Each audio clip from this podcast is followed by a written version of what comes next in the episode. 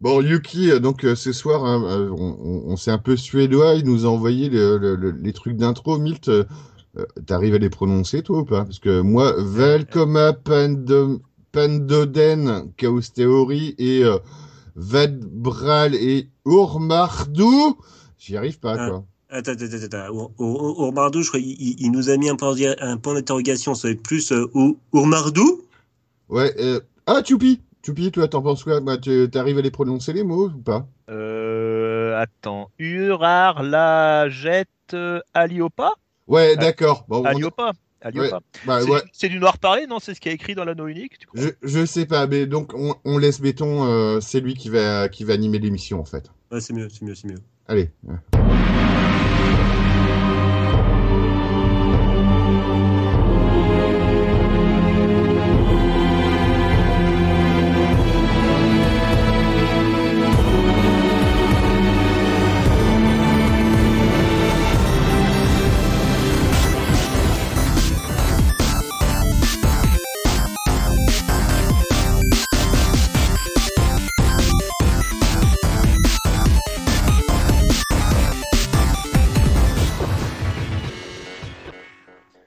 Bonjour tout le monde, ici le podcast Chaos Theory. Euh, je suis Miltefar qui va animer ce soir euh, en compagnie de nos euh, participants habituels. J'ai nommé Chaos. C'est moi, je suis là. Comment ça va? Oh bien. Et toi? Bah ça va très très bien, je suis très content de là ce soir. Jelini, Bonsoir. comment tu vas? Ça va, ça va. J'ai nommé Choupi. Salutations. Comment est-ce que ça va monsieur Choupi? Ça va, ça va, tranquillement, tranquillement. Et toi? Bah ça va très bien, merci. Et finalement, le fabuleux Yukigami, comment ça va Yuki? Salut, eh, dis donc, il fait pas chaud chez toi. Hein. Non, il fait pas chaud, il fait pas chaud en effet. Ouais, là on est Alors- un peu en Suède, il fait pas très très chaud, il fait pas très très beau. Non, en effet, donc euh, ce soir, épisode à- avec une petite connotation suédoise. Euh, on va vous, mais c'est avant tout une émission découverte. Euh, donc on va vous parler de nos coups de cœur, de nos coups de gueule. Mais avant tout, on va euh, passer à travers une revue de per- une revue de presse qui a été développée par Choupi. Choupi, quelles sont les nouvelles du moment? Alors, euh, bonjour, bonjour. euh, Je sais pas, je sais pas faire Jean-Pierre Pernaut, alors je vais continuer avec ma voix normale. Bonjour, comment tu vas? Non, on a déjà fait, pardon. On a déjà, Vas-y. on a déjà Voilà. fait ça. Allez, vous vous rappelez, on a discuté récemment de l'avenir des drones, des trucs ou des machins. Ça tombe bien parce que Google nous a écoutés et est en train de développer un, un- un projet qui s'appelle Skybender, qui est en fait un système de drone euh, sous forme de ballon ou sous forme d'avion à énergie solaire, euh, qui aura pour objectif d'être à peu près fixe dans les airs pour pouvoir délivrer la 5G. Oh bien. Waouh. Donc voilà, D'accord. donc c'est bien, on est content de pouvoir enfin orienter Google dans, les, dans la bonne direction. Et en quoi Bon. c'est des drones? Bah moi, c'est. Bah, c'est les ça drones parce être- qu'ils ouais. vont être, ils vont être autonomes et ils vont se retrouver, au- ils vont, se- ils vont faire du surplace euh, d'un point de vue GPS. hein. D'accord. Mais bon, euh, c'est des ballons qui vont, te- bon, qui, qui portent des antennes en fait. Voilà, c'est des, des ballons qui, voilà. Donc on, on discutait de savoir euh, si le dirigeable avait un avenir. Et ben la réponse c'est oui, grâce à Google. Cool. Ah, ça, c'est incroyable. Quoi d'autre? Alors, euh, puisqu'on en est à parler de technologie et de Google, on va vous parler d'Android, ou plus exactement de la version développeur d'Android, parce que comme vous le savez, Android est un système d'exploitation pour le qui est en open source, donc euh, n'importe Mhm. qui peut modifier le truc, et en particulier n'importe qui peut avoir euh, la licence de développeur pour ce genre de choses. Et donc Ouais. Daesh, dont on connaît les exactions, euh, a décidé de lancer une web radio sur Android. Et bien évidemment, comme la web radio ne l'application web radio ne passe pas par les systèmes de contrôle de chez Android, et ben ils disent bah c'est pas difficile, mettez-vous développeur Android. N'importe qui peut être développeur Android et comme ça vous pourrez recevoir notre radio. Et les gars de chez Google sont bien embêtés parce qu'ils peuvent absolument pas empêcher le système. Ouais, ils peuvent pas empêcher le- une, diffusion, une appli qui diffuse de la radio, même si c'est Daesh. Voilà, ils peuvent En pas gros, empêcher ouais, même si c'est Daesh. Donc bon, bah c'est très bien quand on sait que euh, Android euh, c'est- le, le plus utilisé de tous les systèmes d'exploitation pour téléphone portable. Je vous laisse imaginer ce qu'on va pouvoir faire avec ce genre de choses. Mais en, en, en même temps, je pense que ceux qui voulaient entendre le message de Daesh n'ont pas entendu l'application. Ouais, mais là euh, comme ça au moins c'est direct sur ton Mhm. portable. C'est vrai. pratique. Enfin, je vous Ouais. rappelle qu'il y a quelques années, euh, il y a quelques quelques mois, de Daesh qui communiquait beaucoup sur Internet euh, a réussi euh, l'e- l'exploit de se faire bombarder ses propres bases à, à la suite de selfies postés par ses combattants. Hein, les combattants possédaient des selfies. Les Américains ont mis en place un logiciel qui servait à repérer en fonction de l'environnement des gens et de l'arrière-plan euh, où, ils se trouvaient. Et Si on pouvait le faire avec tous les gens qui font des selfies, ce serait pas mal. Avec des selfie sticks en plus, ce serait encore mieux, quoi. Ouais, mais euh, notre pauvre, euh, nos pauvres villes euh, s'en trouveraient défigurées. Surtout En- Paris. Bon, en même ouais. temps, euh, donc du coup, c'est peut-être pas plus mal euh, qu'ils communiquent beaucoup par ce truc-là, dans la mesure où on pourra peut-être plus les repérer. Ah bah oui, bah ce serait peut-être une Peut-être. bonne idée d'arriver à, à suivre le flux d'informations pour voir qui utilise l'application, ça va être drôle. Puisqu'on parlait de Paris il y a un instant, il y a un type qui en a marre que les gens pissent partout. En particulier sur les murs. Ça, c'est vraiment un sport national et en particulier parisien. C'est absolument immonde. Et donc, il a proposé à Paris de leur vendre à très peu cher de une peinture euh, Des hydrophobe. drones qui suivent les mecs qui pissent. Non, non, hydrophobe.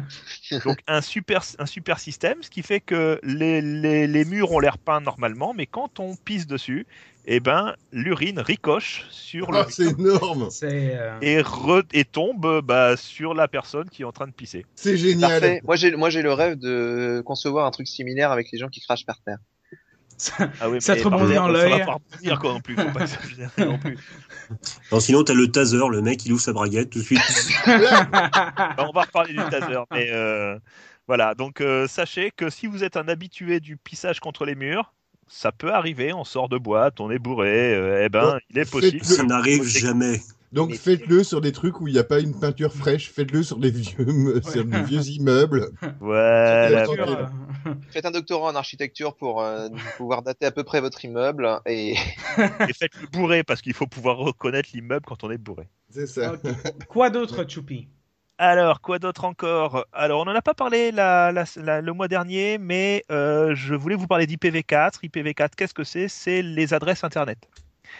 C'est euh, 192.168.0.0 par exemple. Et là, je viens de donner l'adresse, euh, l'adresse euh, De chez moi. et- Merci. de la plupart des gens euh, qui nous écoutent.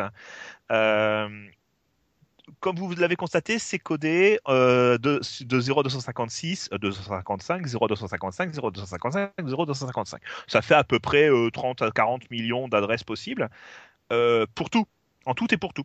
Le problème, c'est que comme vous l'avez constaté, 40 millions, ça va très très vite.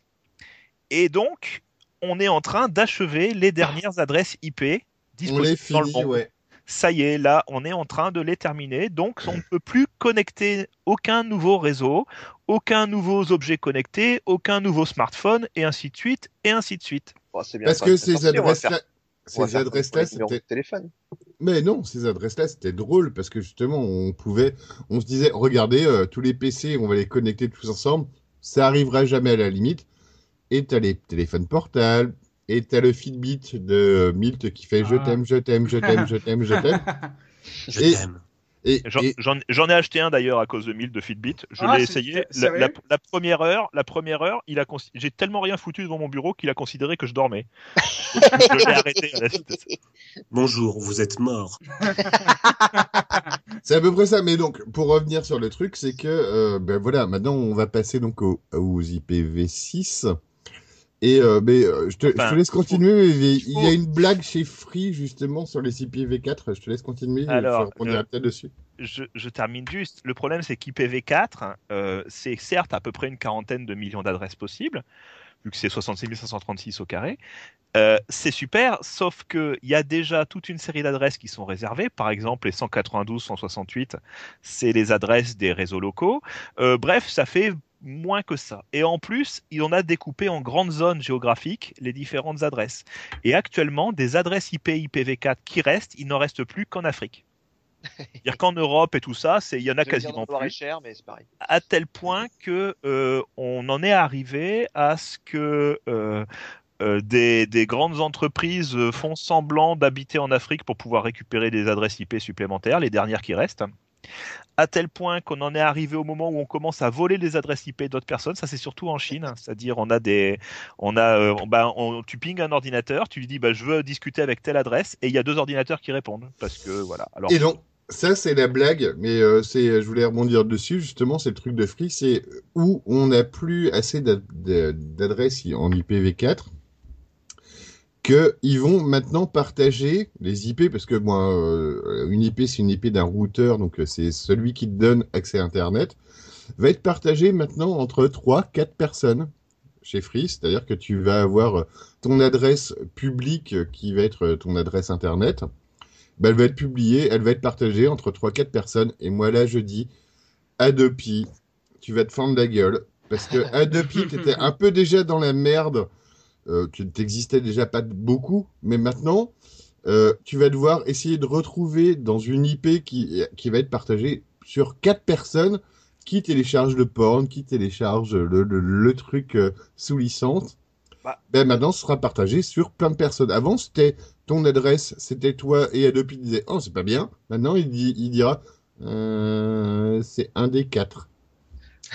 Enfin, à- Adobe, on peut se manquer, c'est quand même les seuls qui t'envoyaient encore du courrier en physique, hein, des lettres. C'est vrai. Mais ceci, allé- ceci dit, depuis le, depuis le, comment dire, la victoire de la gauche, euh, il y a plus, Adopi, ça marche quasiment plus. Oh non, ça existe toujours. Oui, Oui, j'ai reçu mon mail euh, après la victoire de la gauche, hein, Ah ouais. Moi, j'ai rien, jamais rien reçu d'eux. Mais bon, c'est Enfin, que toujours est-il qu'on va passer à IPv6, Oui. qui est une manière de coder les adresses IP sur beaucoup plus long que ça. C'est formidable. Alors, on, normalement, on dev- devrait avoir du mal à arriver au bout, mais c'est déjà ce qu'on avait dit au sujet d'IPv4. Le problème, c'est que actuellement, euh, depuis que je m'intéresse à IPv4, euh, ça fait deux ans à peu près, on disait attention, fin 2016, on devrait plus en avoir. hein, et il est temps d'agir et on est que est à 10% d'IPv6 déployés, il est temps de se mettre dessus. Là, on est à 18% d'IPv6 déployés et on va en plafonner la limite dans, dans quelques temps. Donc ça veut dire quoi? Ça veut dire qu'on peut s'imaginer un ralentissement de la croissance mondiale parce qu'on peut plus connecter de nouveaux ordinateurs, parce qu'on Wow. peut plus connecter de nouveaux euh, de nouveaux objets connectés et ça tombe bien parce que c'est la technologie qui est en train de monter. Ah, ah. Donc, amis informaticiens, on va beaucoup s'amuser dans les mois à venir. mais- Là, Alors moi, c'est- j'ai, moi, j'ai et- quand même une question super importante. prie, vas-y. Euh, quid d'IPv5 ça n'existe pas. C'est pas Bah, multiple de C'est bien 4. ce que je dis. Comme IPv4, IPv6. Moi, je, je, je, je m'insurge. IPv5. Ouais. Moi, j'avais une autre question parce En fait, que c'est-. Je, je- je- je réponds juste à ça. En fait, c'est une, euh, c'est c'est- c'est pas uniquement de l'informatique, enfin de l'informatique électronique, c'est de l'informatique physique. C'est-à-dire, euh, il faut que les routeurs soient modifiés, il faut racheter du nouveau matériel, etc., etc. Donc, s'il faut faire des sauts technologiques, il vaut, les, il vaut mieux les faire euh, un grand coup et énorme plutôt que de faire que graduellement, parce que sinon, on va le faire une fois et on se aura coûté tellement cher qu'on pourra pas le faire une deuxième fois. Donc je sais pas si IPv5 existe, mais en tout cas, ils vont pas, ils vont certainement pas passer par IPv5 parce que ça voudrait dire on change tous les routeurs et tous les serveurs du monde euh, deux fois de suite. Je vois. D'accord. Bon, bah. La quoi- suite quoi attends, Yuki voulait Ah. poser une question. Ah, bah oui, pardon. Ouais, non, mais je crois que tu as répondu. En fait, c'était euh, parce que pour moi, les adresses IP, euh, ça me parle pas plus que euh, les numéros de téléphone quand ils sont passés du 06 au 07, à un moment quand il n'y avait plus assez, quand il y avait plus assez de 06.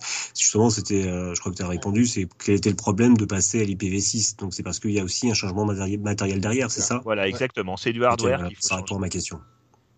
Voilà. Bah, Et- C'est comme le passage, entre guillemets, du, euh, du numéro à 8 chiffres au numéro à 10 chiffres. C'est pas à passer de 06 à 07, c'est passer du numéro de 10 chiffres à 12 chiffres.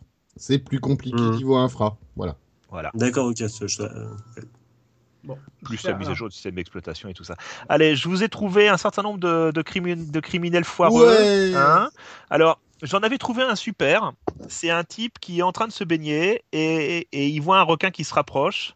Alors, il avait un taser dans sa, dans sa banane, dans son sac banane. En train de se baigner le- 14 heures, normal. Il ouvre le feu sur le requin, enfin, il ouvre l'électricité sur le requin, il électrocute donc 83 personnes.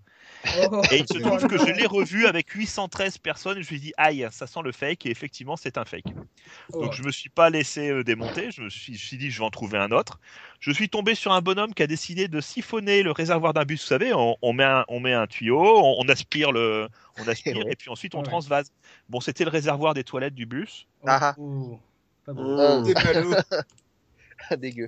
Voilà, j'en ai trouvé un, j'ai trouvé là, c'est sorti récemment une, deux magnifiques personnes qui ont, euh, qui ont euh, euh, tenté de cambrioler un- une salle de sport euh, et qui ont décidé de relayer leurs exploits sur Periscope. Alors pour ceux qui savent pas, Periscope c'est un site de streaming euh, en temps réel. Donc en gros, les gars, ils ont filmé et diffusé en temps réel ce qu'ils étaient en train de faire. Putain, faut être Donc ce qui devait arriver arriva. Il y a un type qui était en train de regarder, qui a prévenu les flics. lesquels ont, ont, ont, ont été contents de voir qu'on leur livrait toutes les preuves sur un, sur un plateau.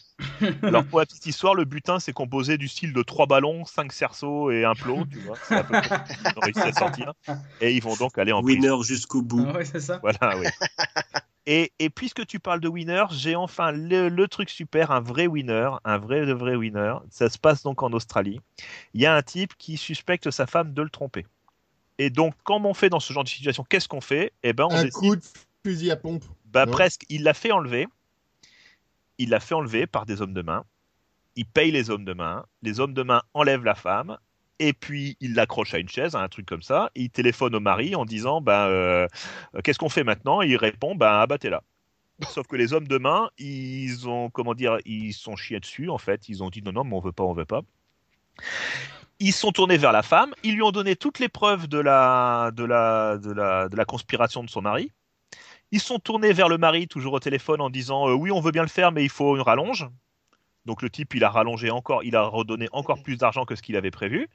Et ils ont, ils ont officiellement tué la femme. Ce qui fait que le mari a été tout content, qu'il a organisé l'enterrement de sa femme. euh, ah là là, je suis malheureux, elle est morte dans un accident de voiture, euh, on n'a même pas retrouvé le corps, je suis obligé d'enterrer un bout de cercueil dans lequel il n'y a rien, etc., etc. Et une fois que le cercueil a été sur le point de se faire enterrer, la femme s'est présentée en disant Tiens, à propos, Coco, euh, je t'envoie au tribunal. Voilà, Pas ça, mal. on, dirait, on dirait un vrai scénario de film. Donc, moralité, le type, non seulement il s'est fait, euh, il s'est fait avoir par les gars qu'il a payé, en plus, il a payé une rallonge pour l'exécution. Les gars ont filé tous les, tous les preuves qu'il fallait et euh, le gars, il a l'humiliation suprême. Donc, je trouve que c'est très très joli. Pas Comme mal, quoi- pas mal. Comme quoi, la vraie morale de l'histoire, c'est engager des vrais professionnels et pas juste des amateurs. Voilà. Euh, donc, est-ce que c'est en Suède que ce sera arrivé Ouais, ça, en, en Suède, ce serait, ce, ça aurait été fini euh, il y a des semaines. Euh, donc, est-ce que c'est tout pour les, euh, pour la revue de presse, Choupi Bon, j'ai essayé de faire court, c'est déjà pas mal. Ouais, c'est très très bien, merci beaucoup, merci pour cette revue de presse. Alors maintenant, on va passer au euh, coup de cœur, coup de gueule, euh, découverte, euh, et on va commencer, euh, bon, on va commencer, bah tiens, par euh, par, euh, par Chaos. Qu'est-ce que C'est t'as de bon, qu'est-ce que t'as de bon ce mois-ci à nous présenter? Alors, je vous, laisse pas le bon. ch- je vous laisse le choix entre trois jeux que j'ai plus ou moins aimés. Undertale, Earth Story ou Dark Souls 2. Euh, On commence par commence- quoi On commence par Dark Souls 2, vu que le 3 va bientôt sortir, ça, ça, ça commence à réchauffer un peu. Ah Euh, bah, je, je vois qu'on reprend les bonnes habitudes de chroniquer des jeux qui ont plus de 10 ans. C'est absolument ça, c'est ce que je voulais dire, c'est que on est bien chez Chaos Theory, c'est que maintenant on cro- cro- je vais chroniquer un jeu qui est sorti il y a à peu près deux ans et demi, magnifique. Alors Dark Souls 2, Alors, Warcraft 2. Warcraft c'est à peu Alors, près pour ça. connaître l'info de Chaos Theory, il faut savoir quel gros jeu a été mis en solde sur Steam récemment. Et donc ouais, t'as tout à fait raison parce que c'est euh, c'est euh, les jeux dont je vais parler, c'est des jeux euh, dont j'ai hérité euh, par des cadeaux de Noël après les soldes de Steam, donc euh, vive les soldes de Steam, qui nous permettent de, de chroniquer à la pointe de l'actualité des jeux qui ont deux ans. Chaos Theory, le podcast un peu clodo. C'est à peu près ça. Donc, Alors, donc Dark Souls 2, c'est un jeu que j'aurais jamais pensé chroniquer vraiment, dans le sens où euh, j'en entends parler depuis des années, ça nous, on nous rabat les oreilles sur ce jeu, sur ce jeu, sur les Dark Souls, qui sont un petit peu les jeux, euh, qui sont un petit peu les jeux de, bah, de l'élite. C'est des jeux qui sont super difficiles et il y a que les gens qui, euh, qui adorent la difficulté qui aiment ces jeux-là. Et euh, moi, je pensais bah, bêtement que c'était euh, un beat'em up, un, un beat'em all. Les gens feront les nuances. Euh, un, peu super compliqué. Et euh, bah, je me disais, moi, ça va pas m'intéresser. Moi, euh, aller, euh, taper des gens et, et mourir, et mourir, et mourir, et mourir, c'est un peu chiant. Et en fait, eh bien, euh, j'ai découvert que c'est un petit peu euh, mon jeu vraiment coup de cœur. Ça pourrait être mon jeu coup de cœur de 2015. Ou de S'il s'il 2000 n'était pas, 2003. sorti- s'il n'était pas sorti en 2013. s'il n'était pas sorti en 2014, 2014, voilà, c'est ouais. ça. Mais toi, encore avec un an de recul. Et en fait, euh, donc où je pensais aller- que j'allais tomber dans un jeu, dans, un- dans un beat'em up euh, bête et méchant, on tombe dans un, un action RPG qui est euh, Méchant su- et bête. Non, qui est super bien pensé justement au contraire, euh, où on, on ne commence pas. Moi, où, voilà, moi je pensais qu'on allait taper, moi, on allait taper contre des monstres et puis on allait voir ce qui se passait et puis on apprenait au fur et à mesure comment battre les monstres. Non, il y a une vraie progression de son personnage où on peut aller choisir dans, de- de- dans, dans quel coin on s'oriente, dans la magie ou euh, dans. euh, Dark Souls, tu choisis surtout dans quel coin tu vas mourir. Quoi. Oui, c'est un peu ça aussi. Donc, oui, donc pourquoi c'est compliqué? Pourquoi c'est compliqué? Pourquoi on nous rabat les oreilles sur le fait que ce soit compliqué? C'est assez drôle. C'est que, euh, en fait, bon, voilà, on va progresser. Donc, euh, pour le coup, c'est un vrai jeu de rôle quand même. Il y a une histoire, il y a un fond, il y a une progression du personnage qui se fait au fur et à mesure. Bah, on va progresser, on va aller euh, s'aventurer dans des, contrées et à chaque fois qu'on tape des gens, on va gagner des, qu'on tue des adversaires, on va gagner des âmes. Les âmes, c'est un petit peu tout. Les âmes, c'est et le pognon, et l'expérience, et euh, le moyen de, de, de, de faire progresser ses armes, son armure, etc. Et donc, bah, bah voilà, on, ta- on, on- on tape et, euh, et les adversaires sont compliqués. Ils ont des, euh, ils, ils ont des, euh, des patterns qui sont assez compliqués à comprendre. Donc, euh, on y va, on meurt, on recommence, on meurt, on recommence. Et pourquoi c'est compliqué Pourquoi le jeu il a été un petit peu euh, considéré comme difficile C'est parce que euh, bah voilà, on meurt une première fois, on va perdre toutes ces âmes qui vont être sauvegardées à l'endroit où on est mort, et on a le droit de revenir. Le problème, c'est que si on meurt une deuxième fois, eh bien, euh, on va sauvegarder les âmes de l'endroit où on était, donc on a perdu toutes celles qu'on avait perdues avant. Donc on a perdu toute notre expérience, on a perdu toute notre vie, on a perdu euh, bah, tout ce qu'on avait créé, et on est obligé d'apprendre au fur et à mesure euh, comment les adversaires euh, fonctionnent. Et moi, c'est un jeu que, bon, voilà, je pensais vraiment pas un jour pouvoir rentrer dans ce genre de jeu. C'est un jeu qui m'a appris la patience. C'est-à-dire que on- on- il y a plein de jeux où on y va, on y va à fond, et puis on bourrine, et puis on on se dit ça passe, ça passe pas, on essaye une deuxième fois, ça passe, ça passe pas.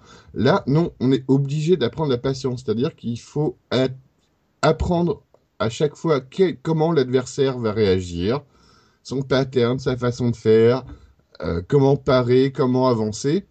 Et on y va petit à petit. Et à chaque fois qu'on apprend un petit peu, ça nous permet de passer une étape, d'avancer, d'avancer. Et euh, C'est Mm. c'est de la difficulté old school, quoi, d'une certaine manière. C'est-à-dire, euh, c'est du die and retry et il faut euh, connaître par cœur au millimètre près comment ça passe, euh, comme on pouvait le voir sur les jeux euh, dans les années 80-90, quoi. c'est un peu ça. Il y a un peu de ça, peu de effectivement. ça. Et euh, mais Bah, par Surtout qu'il n'y a pas de, il y a pas de tutoriel. euh, Voilà, on est lâché, non. on est lâché un petit peu, euh, bah, on est lâché au milieu de rien et on sait pas comment ça va se passer. Et l'air de rien, où je pensais que c'était un beat'em up, euh, non, ça reste quand même un petit peu de, de le côté euh, RPG euh, de la chose.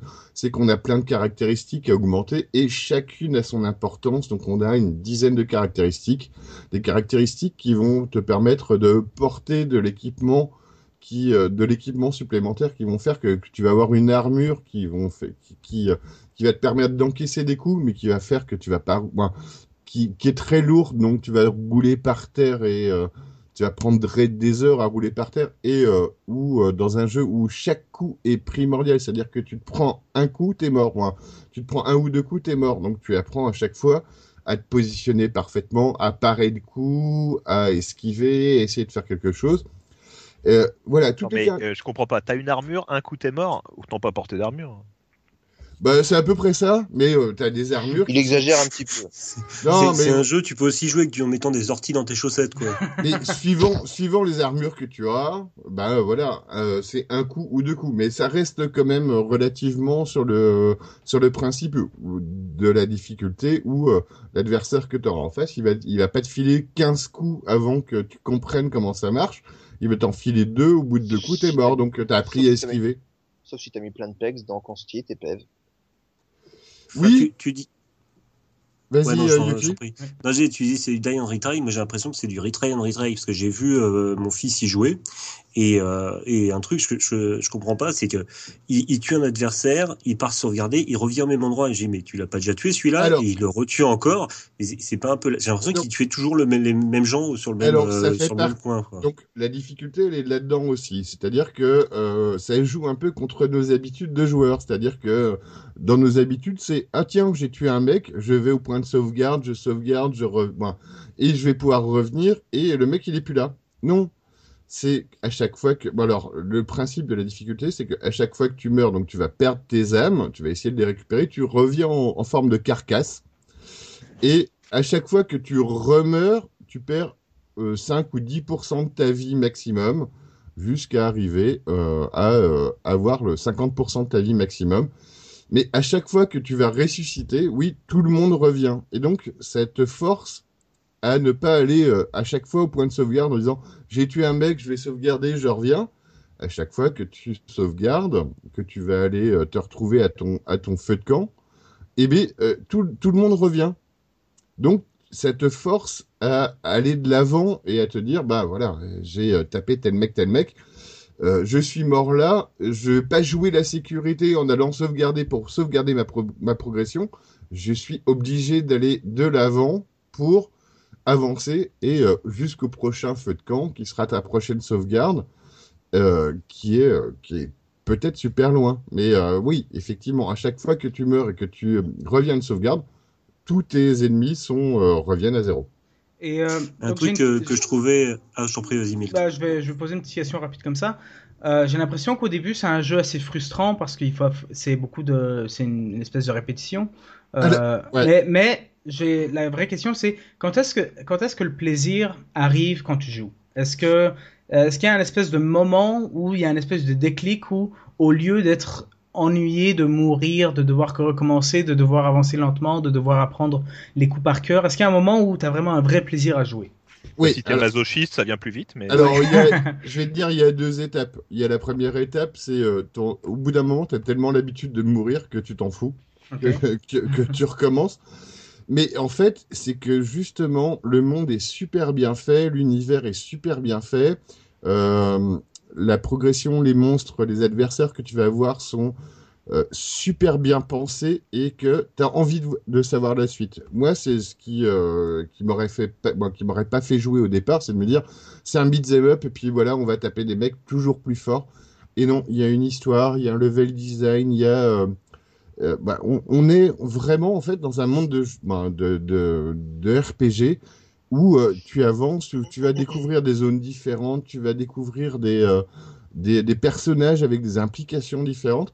Et Tu as envie de savoir la suite. En fait, c'est intérêt, excuse-moi, Vas-y. Un petit inté- un intérêt, c'est que, enfin, s'il est similaire au premier auquel j'ai joué, j'ai pas joué aux deux, c'est qu'il n'est pas linéaire dans la progression. C'est-à-dire que autant on peut euh, commencer le jeu en suivant des squelettes dans un cimetière, puis des petits bonshommes qui sont relativement simples, puis quand soudain on va euh, passer sur une crête euh, à flanc de colline et, euh, et on va tomber sur un dragon. Le dragon, on peut essayer de le friter au niveau où on est. On va décéder très probablement, sauf si on est très doué. Mais même très doué, je... on fait un dégât, on fait des dégâts ridicules, donc c'est pas la peine. Mais on peut aussi euh, passer devant, l'esquiver, quand il aller plus loin, voir ce qui se passe. Mais euh, c'est pas c'est pas zoné comme un Warcraft par exemple ou comme beaucoup de RPG où euh, bah, y a, la progression finalement est assez linéaire et suit le, les pérégrinations du personnage. Non non là c'est euh, il faut faire attention à chaque fois qu'on rencontre quelque chose on, on sait pas ce qu'il en est et donc euh, ça peut être très très vilain et très très compliqué ou très simple il faut tester et, et die and retry. Et voilà, et ça, je rebondis sur le côté, c'est aussi le jeu de la patience, c'est-à-dire que où que tu ailles, tu avances un petit peu ton bouclier levé en disant qu'est-ce que je vais me prendre comme coup sur la gueule, blâme. Ah, ah non, ça va, je peux avancer et, euh, et, euh, et tu vas avancer petit à petit. Et effectivement, il y a plein de chemins possibles. Et euh, c'est en ça que le jeu est aussi intéressant, c'est que euh, dès les premières zones, tu vas pouvoir aller euh, passer à gauche et il y a un énorme dragon et euh, oui, tu peux tenter d'y aller, mais euh, ça vaut pas le coup parce que tu vas te faire laminer et le jeu te force à essayer d'apprendre. C'est un jeu où on apprend. C'est rigolo. C'est un, jeu où j'ai appris. Bon, où tu apprends les patterns, des patterns des adversaires. Tu apprends à comment avancer, etc. Et voilà, c'est euh, un jeu où, que, dont j'avais pas l'habitude, qui, qui apprend un peu la patience, où tu dis chaque zone que tu vas explorer un petit peu, tu vas y aller doucement, et puis tu sais que tu vas te faire, ben voilà, tu vas y aller doucement, ça passe bien, ça passe bien, tu vas te faire défoncer, donc euh, 3 mètres plus loin, donc tu vas réapprendre, et tu vas y aller, etc. Et ils sont Et- pas trop pénibles, tes patterns? Est-ce qu'en quelque sorte, ce sont pas des patterns austères? Oh Oh putain. Putain, il est beau celui-là. Oh. J'a- J'applaudis. Ouais, moi, je trouvais que aussi qu'il y avait une sorte d'humour parce que quand, bon, quand je regardais mon gamin jouer, euh, le, le fait quand il commençait son jeu, il disait le nombre de morts qu'il y avait et le fait qu'à certains moments, il pouvait voir là où d'autres joueurs en fait Voilà. étaient morts avec la façon dont ils étaient morts. Moi, je trouvais ça très rigolo. Alors, fait, il y a, il y a quelque chose qui est très intéressant, moi, qui est très rigolo dans le jeu, bah, qui, qui est pas rigolo tout le temps d'ailleurs, mais euh, c'est que ce jeu, c'est entre guillemets, euh, je vais mettre des gros guillemets, un MMORPG aussi, dans le sens où euh, quand tu te connectes et quand tu joues, tu vas te connecter en ligne et euh, tu vas avoir tous les gens qui jouent en même temps que toi jouent sur le même serveur à peu près. Et tu vas voir les fantômes euh, des gens qui jouent. Donc, c'est-à-dire que un, un mec qui joue en même temps que toi, au même endroit que toi, tu vas voir son fantôme. Tu sais pas contre quoi il se bat, etc. Mais tu vas le voir lutter. Et tu as la possibilité de laisser des messages. Donc, c'est aussi un grand jeu à troll. Tu vas pouvoir laisser des messages où tu vas pouvoir dire Attends, regarde, c'est cool. Si tu vas bien à gauche et encore à gauche, il y a un trésor et un, un coffre. Ça, tu peux leur spoiler Star Wars comme ça, c'est cool. Voilà, bah, presque. Mais non, c'est avec des mots, euh, c'est avec des mots euh, dictés. euh, donc tu fais des phrases avec des mots qu'on euh, qu'on t'impose et euh, des trucs où on va dire, regarde, il y a plein. voilà, c'est aussi, voilà, c'est pas juste un beat'em up, c'est un truc où il y a plein, plein de choses de cachées, des murs secrets, des des plateformes un petit peu où tu te laisses tomber, tu vas découvrir euh, une arme, tu vas tomber sur une arme qui va te faire progresser énormément. euh, C'est pas mal. Mais tu vas aussi avoir des, des endroits où tu vas avoir un mot qui été laissé par un mec sur le online qui fait Regarde, c'est super, il y a un coffre en face, saute. Sauf que bah, en face, c'est un trou et tu meurs, quoi. C'est. euh, Humour. et il y a plein de trucs comme ça. Et c'est rigolo un petit peu de voir le, le, le côté de- des, euh, des, des internautes, au moins des, des joueurs qui vont soit t'aider, soit te foutre des, gros, des trolls gros comme ça pour, euh, pour, bah, bah, pour, pour te foutre dans la, pour, pour te foutre dans, dans, la, dans la misère dans ton aventure. Et moi, je me rappelle euh, très clairement d'un endroit où ils disent Oh, regarde, c'est bien, il y, a une- il y a un endroit caché, allume une torche. Et au moment où tu allumes une torche, tu as 15 mecs qui te tirent dessus. Ah, bah, d'accord. C'est un truc qu'il fallait passer dans le noir, voilà. D'accord. Donc, Bah, donc, donc, euh, ouais, on va s'arrêter là. bah, pour, parce que, ouais, faut, euh, on va passer à tes prochains jeux. Donc, mais en résumé, euh, Dark Souls 2, un, un jeu où euh, patience et masochi- masochisme sont mère de plaisir. Oui, mais vraiment où euh, c'est pas juste bêtement un beat'em up où tu apprends juste par euh, parce que tu apprends à te battre. Il y a une histoire, tu peux créer un personnage qui te ressemble. Moi, c'est euh, un truc qui est très important, c'est que t'as pas t'as pas un vrai choix de classe au début, mais suivant ta progression, tu peux te dire que tu es plutôt magicien, plutôt guerrier. Tu vas choisir un petit peu des priorités dans toutes tes caractéristiques qui vont t'orienter sur des armes d'agilité, de force, etc qui vont te faire créer un perso que t'aimes. Et euh, je comprends un petit peu le côté euh, où euh, c'est un jeu qui a du skill et on est content d'y jouer. C'est parce que ton perso finit par être badass, parce que t'arrives à le faire ressembler à ce qu'il veut, à manier des armes, chacune des armes un, un moveset, un- une liste de mouvements Palette qui est différente, une palette de mouvements qui est différente, qui correspond à ta façon de jouer, et il n'y a pas une arme qui est meilleure. C'est toi, c'est ta façon de jouer avec telle arme qui te fait choisir comment tu vas jouer.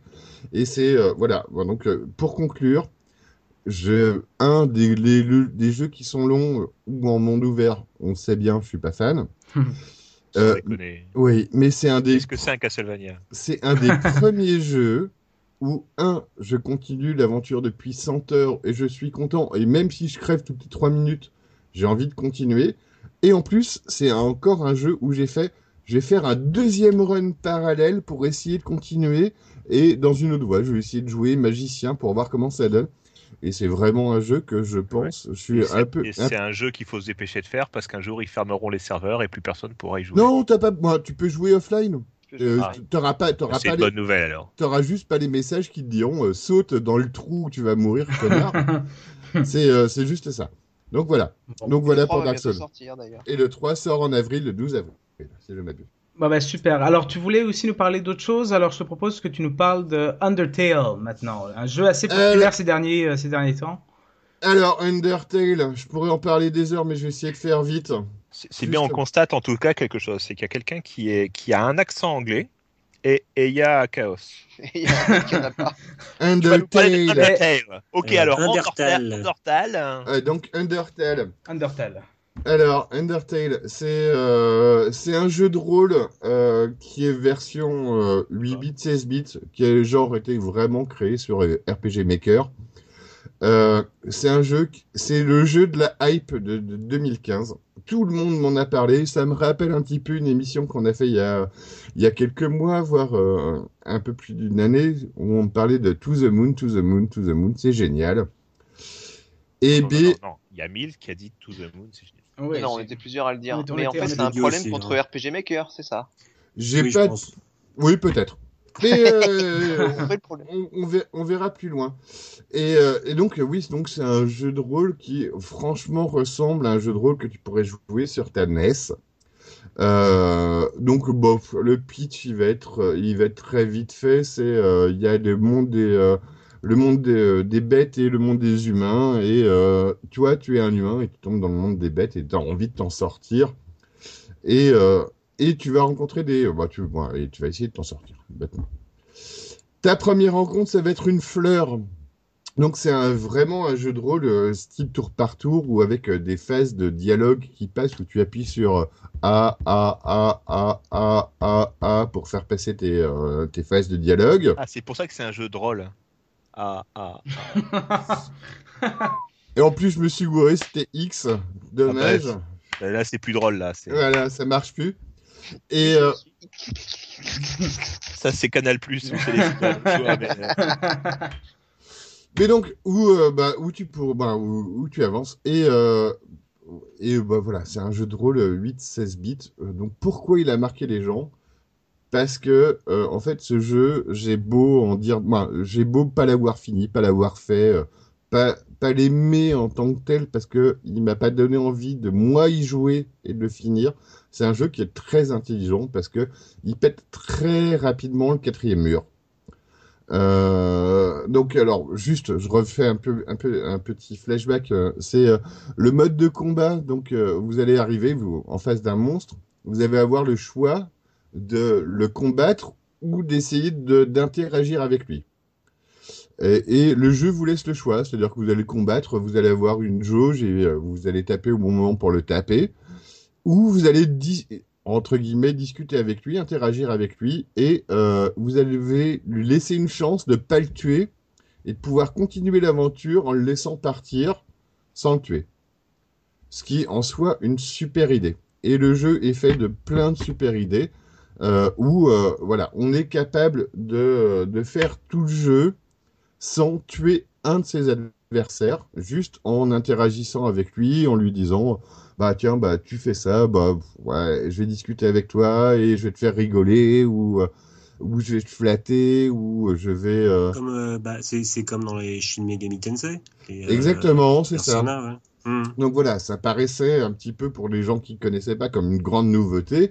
Tu vas pouvoir passer tes adversaires jusque moi en interagi- euh, interagissant avec eux jusqu'à ce que tu les laisses fuir et ils partent. Et donc ça c'est un super concept. C'est euh, c'est te dire que t'es pas pour une fois dans un jeu, ben, un jeu, dans un jeu vidéo, obligé de latter tout ce qui te passe devant. Et euh, voilà, moi le truc que j'ai pas aimé, c'est que c'est un faux choix, c'est que on te dit euh, tu peux le taper ou pas le taper, et très rapidement, si tu veux t'intéresser un petit peu au jeu, bah tu vas oublier l'option taper l'adversaire, et tu vas que interagir avec lui. L'intérêt du jeu, c'est un peu d'essayer de comprendre comment ton adversaire réagit, d'arriver à le faire fuir. Euh, et par contre, voilà, le, jeu pousse, euh, pousse les travers du jeu vidéo jusqu'au fond, dans le sens où euh, tu vas avoir des adversaires qui, bah, un, un adversaire qui va écrire dans une police très très bizarre qui correspond à son nom. Tu vas avoir des, des, euh, des adversaires que tu vas euh, que tu vas combattre et que qui vont partir parce que tu leur les auras flattés ou que tu auras discuté avec eux. Et euh, le jeu casse le quatrième mur vraiment jusqu'au fond, dans le sens où même dans le générique de fin, tu vas finir par euh, tu vas finir par euh, te, battre contre le générique de fin. Et. C'est euh, et euh, voilà le mode de combat est assez rigolo justement quand vous choisissez de combattre un adversaire c'est une sorte de mode de shoot 'em up c'est-à-dire que vous avez votre cœur qui représente votre vie au milieu d'un carré et l'adversaire vous envoie des attaques qui sont toujours différentes qui vont attaquer dans le carré donc euh, euh, des flammes qui tombent une épée qui qui va couper le carré en deux et le but du jeu c'est d'esquiver avec votre manette un petit peu cette zone d'attaque pour pouvoir passer à votre tour où vous allez attaquer, où vous allez rediscuter, où vous allez re-interagir un petit peu avec l'adversaire. Donc c'est euh, innovant dans plein de sens. Euh, alors pourquoi moi j'ai pas vraiment aimé le jeu? Parce que alors voilà, je sais qu'il y a plein de gens, euh, des gens qui nous écoutent, qui en rigolent. Euh, ce jeu-là, je l'ai fini sur YouTube. C'est Comme To the Moon. Comme To the Moon. Hmm. à peu près.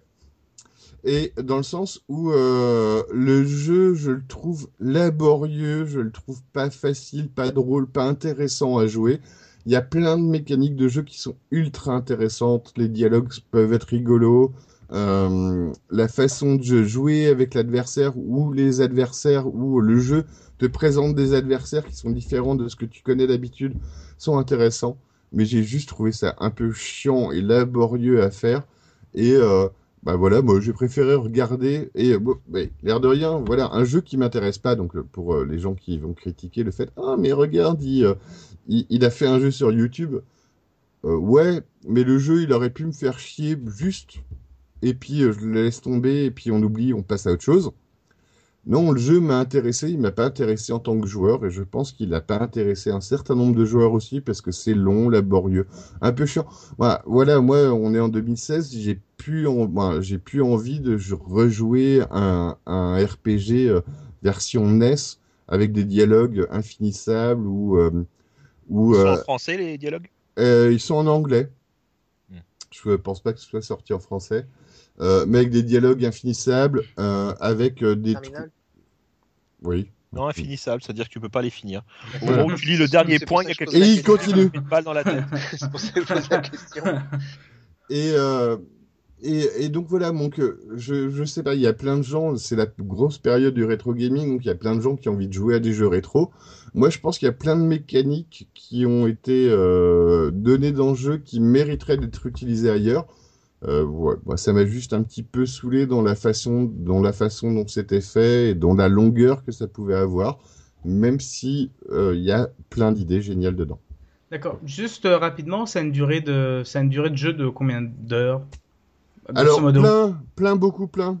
Parce que euh, tu peux faire le jeu où tu tues tout le monde, tu peux faire le jeu où tu tues personne, tu peux faire le jeu, ouais, je sais pas, une vingtaine d'heures en- entre, bon, euh, sur le, le mode normal, euh, et euh, que tu peux refaire, tu peux, tu, tu- enfin, il faut être fan déjà du truc, Ouais. mais que tu peux refaire plein de fois, quoi. D'accord. Puis toi, grosso modo, ton déplaisir vient du fait qu'en fait, bah, c'est un jeu de la mode à la mode rétro gaming et que c'est pas ton style, donc. euh, Mais, En fait, en fait, Ouais. Chaos, c'est un anti-hipster. oui, un peu de ça. C'est, c'est pas Tu faux. vois un type avec une barbe, il lui tire dessus. C'est ça. Bah, il me parle plus hein, maintenant. J'ai renié quelques amitiés depuis euh, quelques mois. Non, mais voilà, C'est mais, pour une question de poil. mais, mais euh, c'est un jeu qui mérite, enfin, qui, est un- qui est un bon jeu, qui mérite peut-être pas toute la hype justement qu'il y a eu à côté, euh, qui, euh, qui fait découvrir un certain nombre de mécaniques. Moi, c'est Stanley Parable en chiant. Stanley Parable. non, mais Un Stanley- pitch vendeur pour nos. Pour ça. non mais. Stanley, Par- Stanley Parable, voilà, ben, c'était, euh, c'était pas spécialement beau, mais euh, c'était actif, rapide, etc. Et t'avais envie de découvrir des trucs. Ça fait te fait redécouvrir le même genre de truc, mais moi j'ai trouvé ça long et chiant. Voilà. Mais, mais bon, si c'est si c'est en solde, tu le recommandes quand même à des aux joueurs de. Oui, en plus il coûte pas cher, il doit coûter euh, 10 balles maintenant euh, en solde, donc euh, allez-y. Moi, c'est, c'est l'air de rien, un jeu que j'aime pas que je recommande. C'est bizarre, mais euh, je peux le recommander. Ça, ça peut trouver son public, quoi. Ouais, complètement. Bon, Hmm. on va on va rester sur cette conclusion sur cette conclusion là et tu vas nous parler d'un troisième jeu, euh, si je ne me trompe pas, qui s'appelle Her Story. Alors, je vais essayer de faire vite, mais euh, je pense que mon ami Yukigami va m'accompagner un petit peu dans cette histoire. On va écouter avec plaisir. Alors, Earth, Earth Story, qu'est-ce que c'est? Alors, moi, je vais vous donner mon expérience sur ce jeu. C'est un jeu qui est un petit peu bizarre. Euh, mon expérience de jeu, c'est justement pas un jeu qui a des super IP ou euh, que tout le monde a recommandé, mais qui a quand même eu un, bon, accueil critique. Euh, c'est un jeu que moi, personnellement, j'ai joué dans le train sur mon PC portable parce que ça demande pas des grosses ressources, parce que ça demande pas euh, une config de la mort. Et c'est un jeu d'enquête, et c'est un jeu d'enquête que je ne pensais pas voir un jour. Et euh, le concept m'a intéressé et j'ai trouvé ça très sympa. C'est-à-dire qu'on se retrouve derrière un PC. Donc on est un, joueur derrière un PC qui joue derrière un PC. Et euh, genre un PC d'un commissariat où on est enquêteur. Et on va essayer de faire une enquête sur le meurtre de quelqu'un. Et comment on va essayer de découvrir un petit peu ce meurtre? Il n'y a pas d'action du tout. On n'a pas un personnage qui va bouger à droite à gauche.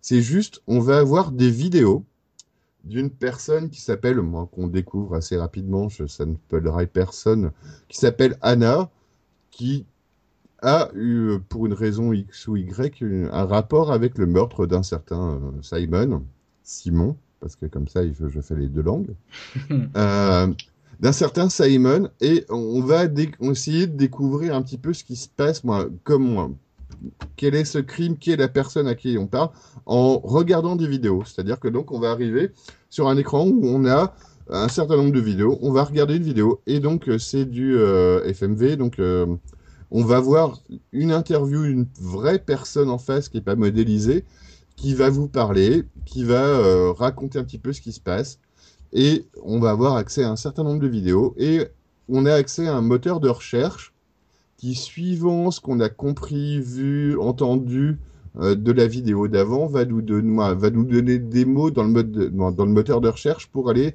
essayer de trouver un petit peu, euh, d'aller plus avant dans l'enquête. Euh, Yuki, Yuki, qu'est-ce que vas-y. Alors, euh, Earth Story, bon moi Earth Story au départ je l'ai pris parce que c'est un jeu en FMV et moi j'adore les jeux en FMV. C'était les jeux avec des, perso- des, des personnes filmées comme dans les années 90, euh, Phantasmagoria, etc. Et mais je savais déjà que c'était euh, déjà une expérience particulière, donc je me suis attendu en fait à, enfin je m'attendais à tomber aussi sur une grosse branlette artistique, euh, un truc très arty quoi.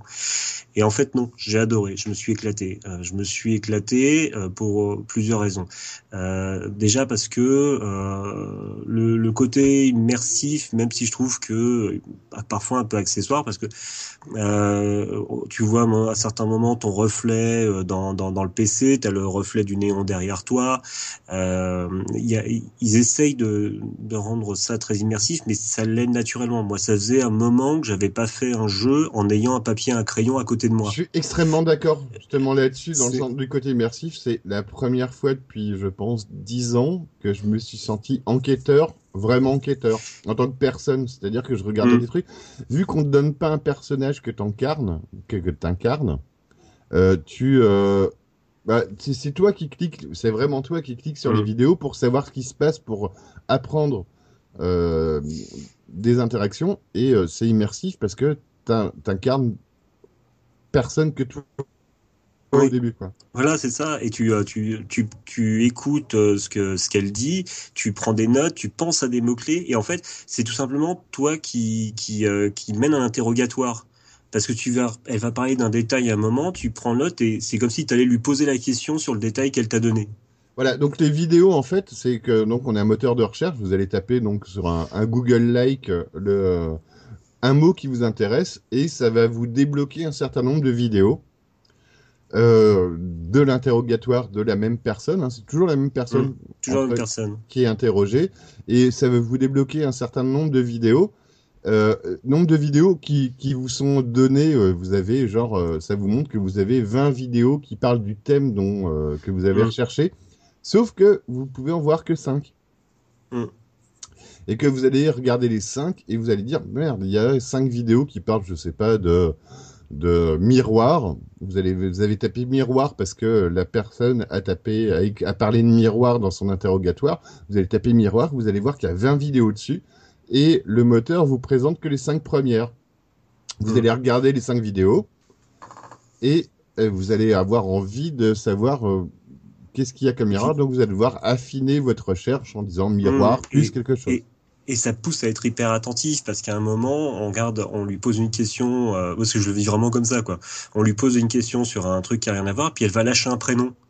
Mais ça va être euh, très rapide. Et, du coup, tu, voilà, tu, tu, tu, tu retiens le prénom, tu le notes pour justement le nom, mais, mais qui, enfin, mais j'ai vraiment vécu comme une interview. J'ai pas fait mais qui c'est machin, mais j'ai tapé le prénom que j'avais Mais- entendu pour essayer de lui faire parler de ça plus, euh, plus longtemps, quoi. Et on est d'accord, c'est vraiment un jeu où, euh, donc, je vous parlais de mon voyage en train où j'ai joué à ce jeu. J'ai ouvert un notepad où à chaque fois qu'elle donnait un truc qui, qui sortait un peu de l'ordinaire, je le notais en me disant, voilà, c'est la prochaine question, le prochain mot que je rentre dans le moteur de recherche, c'est ça.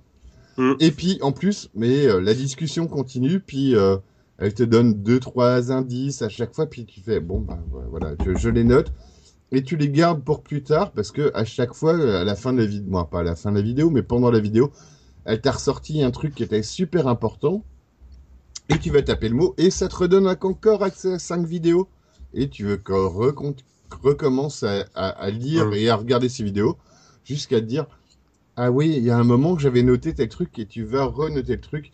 Et ce qui est très très sympa, c'est que t'es paumé dans ton enquête à un certain moment et ah merde, un mot que j'avais noté il y a pas si longtemps te redonne accès à des vidéos qui te redonnent accès à une interprétation des choses. D'accord. Et euh, est-ce que vous pensez que, vu que vous y avez joué tous les deux, est-ce que c'est un jeu qui euh, a une histoire qui est bien cousue, où il y a des rebondissements, où euh, on est surpris, on est... euh, Oui, oui, oui, oui, oui, On se laisse porter facilement. Moi, j'ai, j'ai apprécié. carrément. Il Oui, y a moi, pas de jouabilité, je suppose. euh, non. Ouais, une fois que tu l'as, ouais, C'est mais une expérience. une fois que tu l'as faite, t'es content. shot. Une fois que tu l'as fait, t'es content. Et Mm. justement, le jeu, moi, je l'ai pas fini. Euh, contrairement à toi, je l'ai pas fini. Et mais je, moi, des, des gens qui l'ont fini, tu, tu sais même pas si tu l'as vraiment fini. C'est une enquête, ça te, C'est ça, c'est ça, c'est ça. ça il y a des un ouvertes. élément à un moment, je vais certainement pas en parler, mais il y a un élément à un moment en fait qui t'indique grosso modo que tu as fini, sachant que tu peux quand même continuer après. Voilà. Et moi, je pense avoir trouvé un petit peu euh, ce qui se passait. euh, voilà. Qui, moi, de quoi l'enquête parlait, et en fait, c'est un peu le but du jeu, c'est de savoir, euh, moi, tu sais même pas quitter quand tu commences à jouer, tu Mais- sais Et, et euh, si tu me permets, c'est un peu, euh, et ce que je trouve aussi excellent, c'est que c'est un peu, à certains moments, je pars peut-être loin, mais comme un film de David Lynch, euh, que carrément, on peut carrément voir son interprétation de ce qui se passe. Moi, je sais que je suis toujours entre deux interprétations de ce qui s'est passé. Et on en reparlera en off parce que Ouais. euh, justement, euh, il y a plein de débats là-dessus. C'est-à-dire que Mhm. euh, le jeu est suffisamment intelligent pour que tu, pendant un certain nombre d'heures, tu te poses la question de savoir qu'est-ce qui se passe, qui est qui, qui fait quoi, et tu n'interroges, moi, tu ne vois les vidéos que d'une personne. Donc, je vous laisse imaginer qu'il peut y avoir un petit peu des trucs un peu tordus avec cette euh, cette dite personne, et que à la fin, euh, ben, on n'est pas vraiment sûr. Voilà. On n'est pas vrai. À la fin, tu découvres que c'est le colonel Moutarde dans la chandelier. Et ben justement, le tu l'as problème, fait Voilà. c'est qu'on aimerait bien avoir ça, mais qu'on ne sait pas. Et euh, C'est- voilà. vraiment en ça que c'est excellent. Et euh, bah, voilà, pour, juste pour conclure, je pensais pas qu'un jeu serait aussi immersif dans cette façon de faire un jeu. C'est-à-dire que mater des vidéos, bah, je me disais merde, putain, on en est où dans le jeu vidéo? Et je me suis vraiment pris pendant mes heures de train comme un enquêteur. Ben. Ah, ça. je me suis vraiment.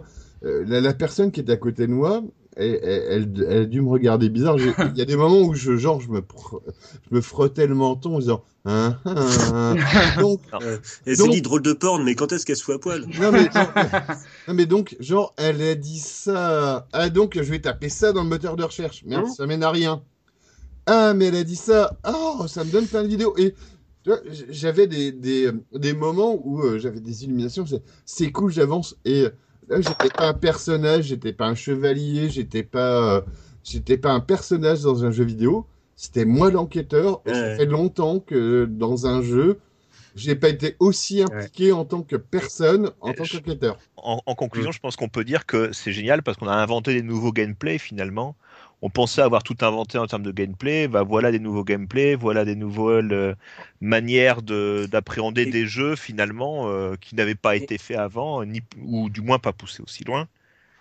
Ouais, Et, je euh, pense que c'est- euh, formidable, hein. Je pense, je pense que oui. En plus, on, on, on touche réellement, euh, on touche réellement au, au véritable roleplay, quoi. Voilà. Ouais. et techniquement, quand tu disais, on a, quand Choupi, quand tu disais, on a créé des nouveaux gameplay et compagnie, c'est, je pense qu'on est vraiment dans ce jeu-là, qui est vraiment un jeu indé, qui est euh, pas de moyens, quoi. C'est euh, un Mhm. jeu, un jeu qu'on aurait pu faire nous, quoi, si on avait eu. une actrice. Elle est d'ailleurs, l'actrice. Oui, l'actrice est géniale. Ouais, Et- elle est excellente. Et justement, moi, je vais pas vous spoiler le jeu, mais parce que l'actrice, l'actrice, elle, est, euh, moi, elle, elle passe par euh, toutes les couleurs de l'arc-en-ciel, si vous voulez, euh. Mm. et avec des indices que moi, où les, euh, chaque, chacune des vidéos que vous allez regarder est datée. Et Mm. vous les voyez pas forcément dans le bon sens, et vous allez être, euh, vous dire, putain, c'est bizarre, elle a dit ça le 1er juillet, le 4 juillet, elle dit un truc qui est un peu différent. Et donc, bah voilà, ça force à, à, à, à, à creuser euh, l'intention de la personne. Et vraiment, c'est un jeu qui est génial.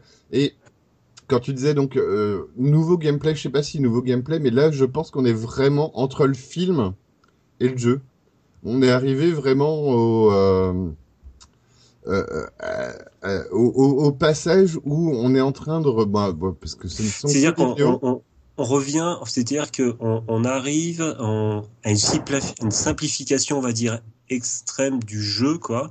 Mais justement, là, le, il est, on est au contraire de la complexité au niveau jeu, et du coup, on, on atteint un, un autre niveau. Je sais pas si c'est extrêmement clair ce que je veux dire, c'est que Mais euh, Mais, euh, simplicité, mais que du jeu, quoi. Non, mais fait. c'est l'inverse de Dark Souls, justement. C'est Voilà, rigolo, c'est- on en voilà, c'est parlait ça. avant. C'est c'est complètement l'inverse. C'est euh, c'est quelque chose, mais euh, c'est euh, tout.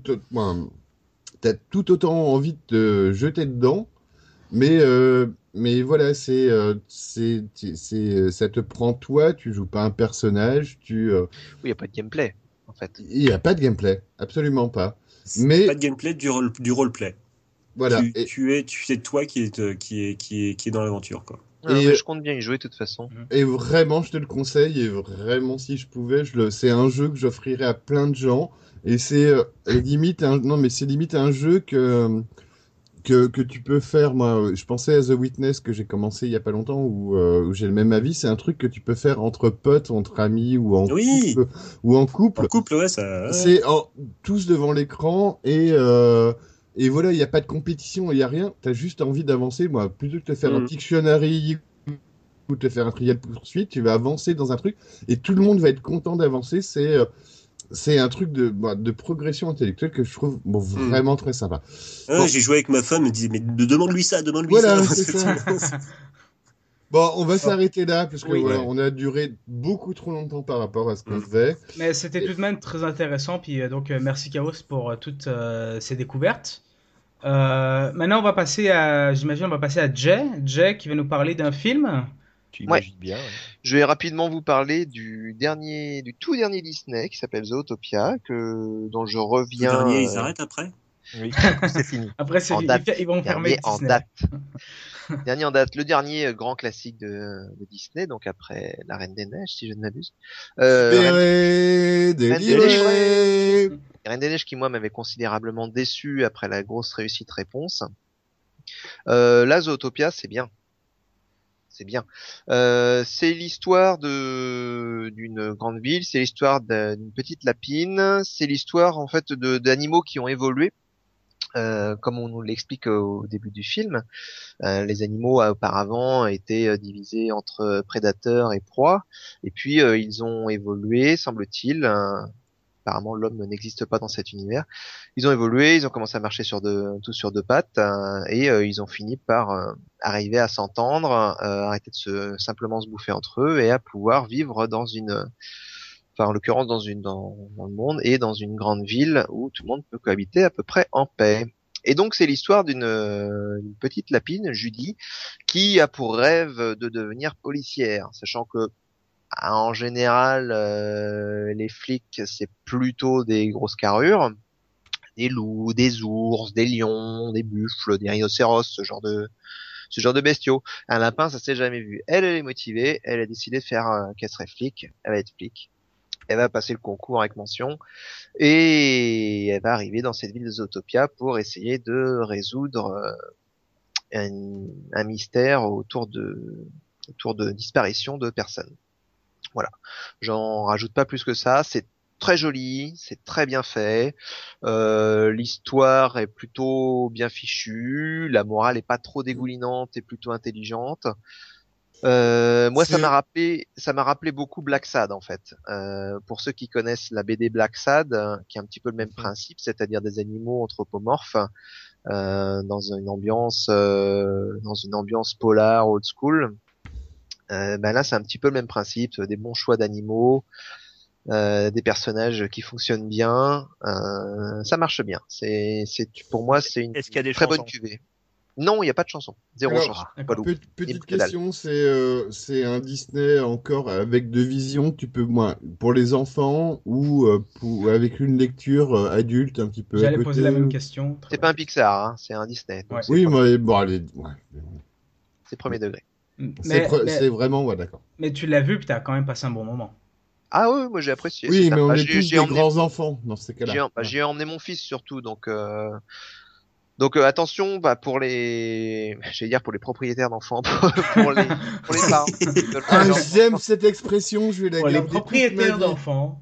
c'est ça. Bah, vu ce que ça nous coûte, oui, un peu propriétaire quand même. Attention, attention. euh, moi j'ai emmené mon fils de 5 ans, c'était peut-être un petit peu effrayant par moment. Euh, privilégié peut-être plus 6 euh, Six, 6, sept ans. 7 ans, je pense. Ouais, parce qu'il y a des moments qui font un petit peu peur quand même.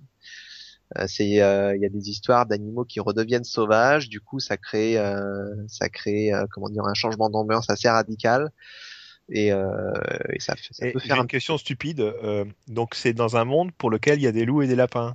Ouais. Et ils mangent quoi les loups? Bah j'imagine de la viande Ah, des c'est vrai que ce thème par exemple tu vois n'est pas abordé Ouais, Parce que s'ils mangent de la viande, sachant que tous les animaux sont devenus civilisés, c'est ça Voilà, Mais on ça sait qu'ils sont devenus végétariens. humains, donc. Ouais. Ça se trouve, il y a des, y a des élevages d'humains autour de la ville et on n'a pas Bah, c'est en fait super glauque comme film. Tu nous dis d'aller voir un truc où il y a des animaux. qui- Salaud Non, c'est vrai que c'est pas abordé, mais c'est une question intéressante. Le seul truc qu'on voit, enfin, il y a un renard qui mange à un moment donné, mais il mange une glace, donc euh, on sait Donc, pas. bref, ouais, le fond est pas ultra développé, mais c'est bien monté, c'est bien fait, c'est le- joli à voir, c'est intéressant. Ça fonctionne très bien. C'est effectivement, c'est, enfin, le l'univers fonctionne bien. La, la grande ville est séparée euh, en différents quartiers. T'as le quartier de jungle selon les différents, euh, comment on dit, euh, géo, j'ai différents climats. Euh, T'as le quartier de la jungle, le quartier polaire, euh, le quartier saharien, etc., etc. Moi, ce que, ce que j'aime avec toi, Jess, c'est que tu vas voir un Disney, tu nous le décris comme le dernier Bergman, j'adore. c'est vrai, c'est pas faux. Le contexte géopolitique, tout Ouais. ça. C'est important, mais en l'occurrence, bah, surtout quand tu veux euh, monter un, quand tu montes un nouvel univers, si euh, si tu sens qu'il est fait comme un château de cartes, bah dès que tu grattes un petit peu, ça tombe, il se passe plus rien, c'est tout creux et ça la sauce prend pas avec moi. Et là, je C'est trouve, du Disney ben je pardonne pas. À... Oui, mais l'exigence. je pardonne à tous les Disney qui sont mieux faits. Celui-là, effectivement, euh, il fonctionne bien. Donc, un bon Pareil. Disney. Ah À part réponse qui t'a posé beaucoup de questions, Oh, voilà. Merci. j'essaye de faire euh, un calembour par intervention. Voilà, j'ai envie de dire que Milt, là, tu peux euh, réenchaîner, vais- que c'est toi qui vas parler un petit peu de ce que t'as vu, toi.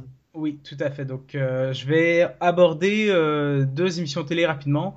La première, euh, tout d'abord, l'émission euh, Baskets, qui est une série euh, tragicomique qui passe sur, Sur FX. Harlem Globetrotters. Non, non, non. Au contraire, Mais- c'est Basket, Je- c'est le nom de famille du personnage principal qui est joué par Zach Galifianakis, qui dont le rêve est d'être un clown. euh, mais vous savez, euh, pas un clown, euh, pas un clown un peu concon, mais un clown en fait de la grande tradition des clowns euh, Un clown tragicomiques. blanc?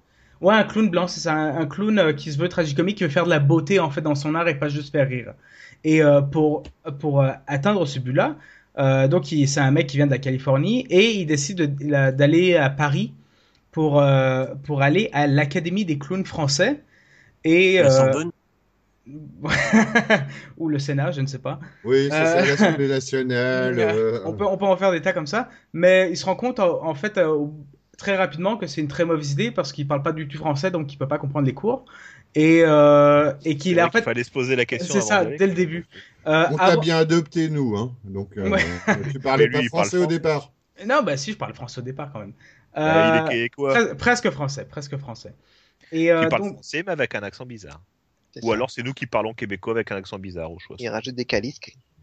Bon, je vais continuer quand même. Euh, Vas-y, mon grand. Euh, et donc, avant de repartir euh, en Californie, il décide de, de demander en mariage une femme qui une femme française qu'il fréquentait, et il la demande en mariage dans un restaurant très très chic où une carotte co- coûte euh, 16 euros.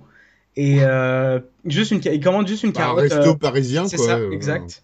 et euh, il lui demande euh, bon, est-ce que tu veux m'épouser? Je t'amène en Californie. Puis elle dit écoute, je t'aime pas, tu m'attires pas du tout, mais je vais t'épouser parce que ça me tente d'aller aux États-Unis puis de de passer, de- d'avoir une vie californienne.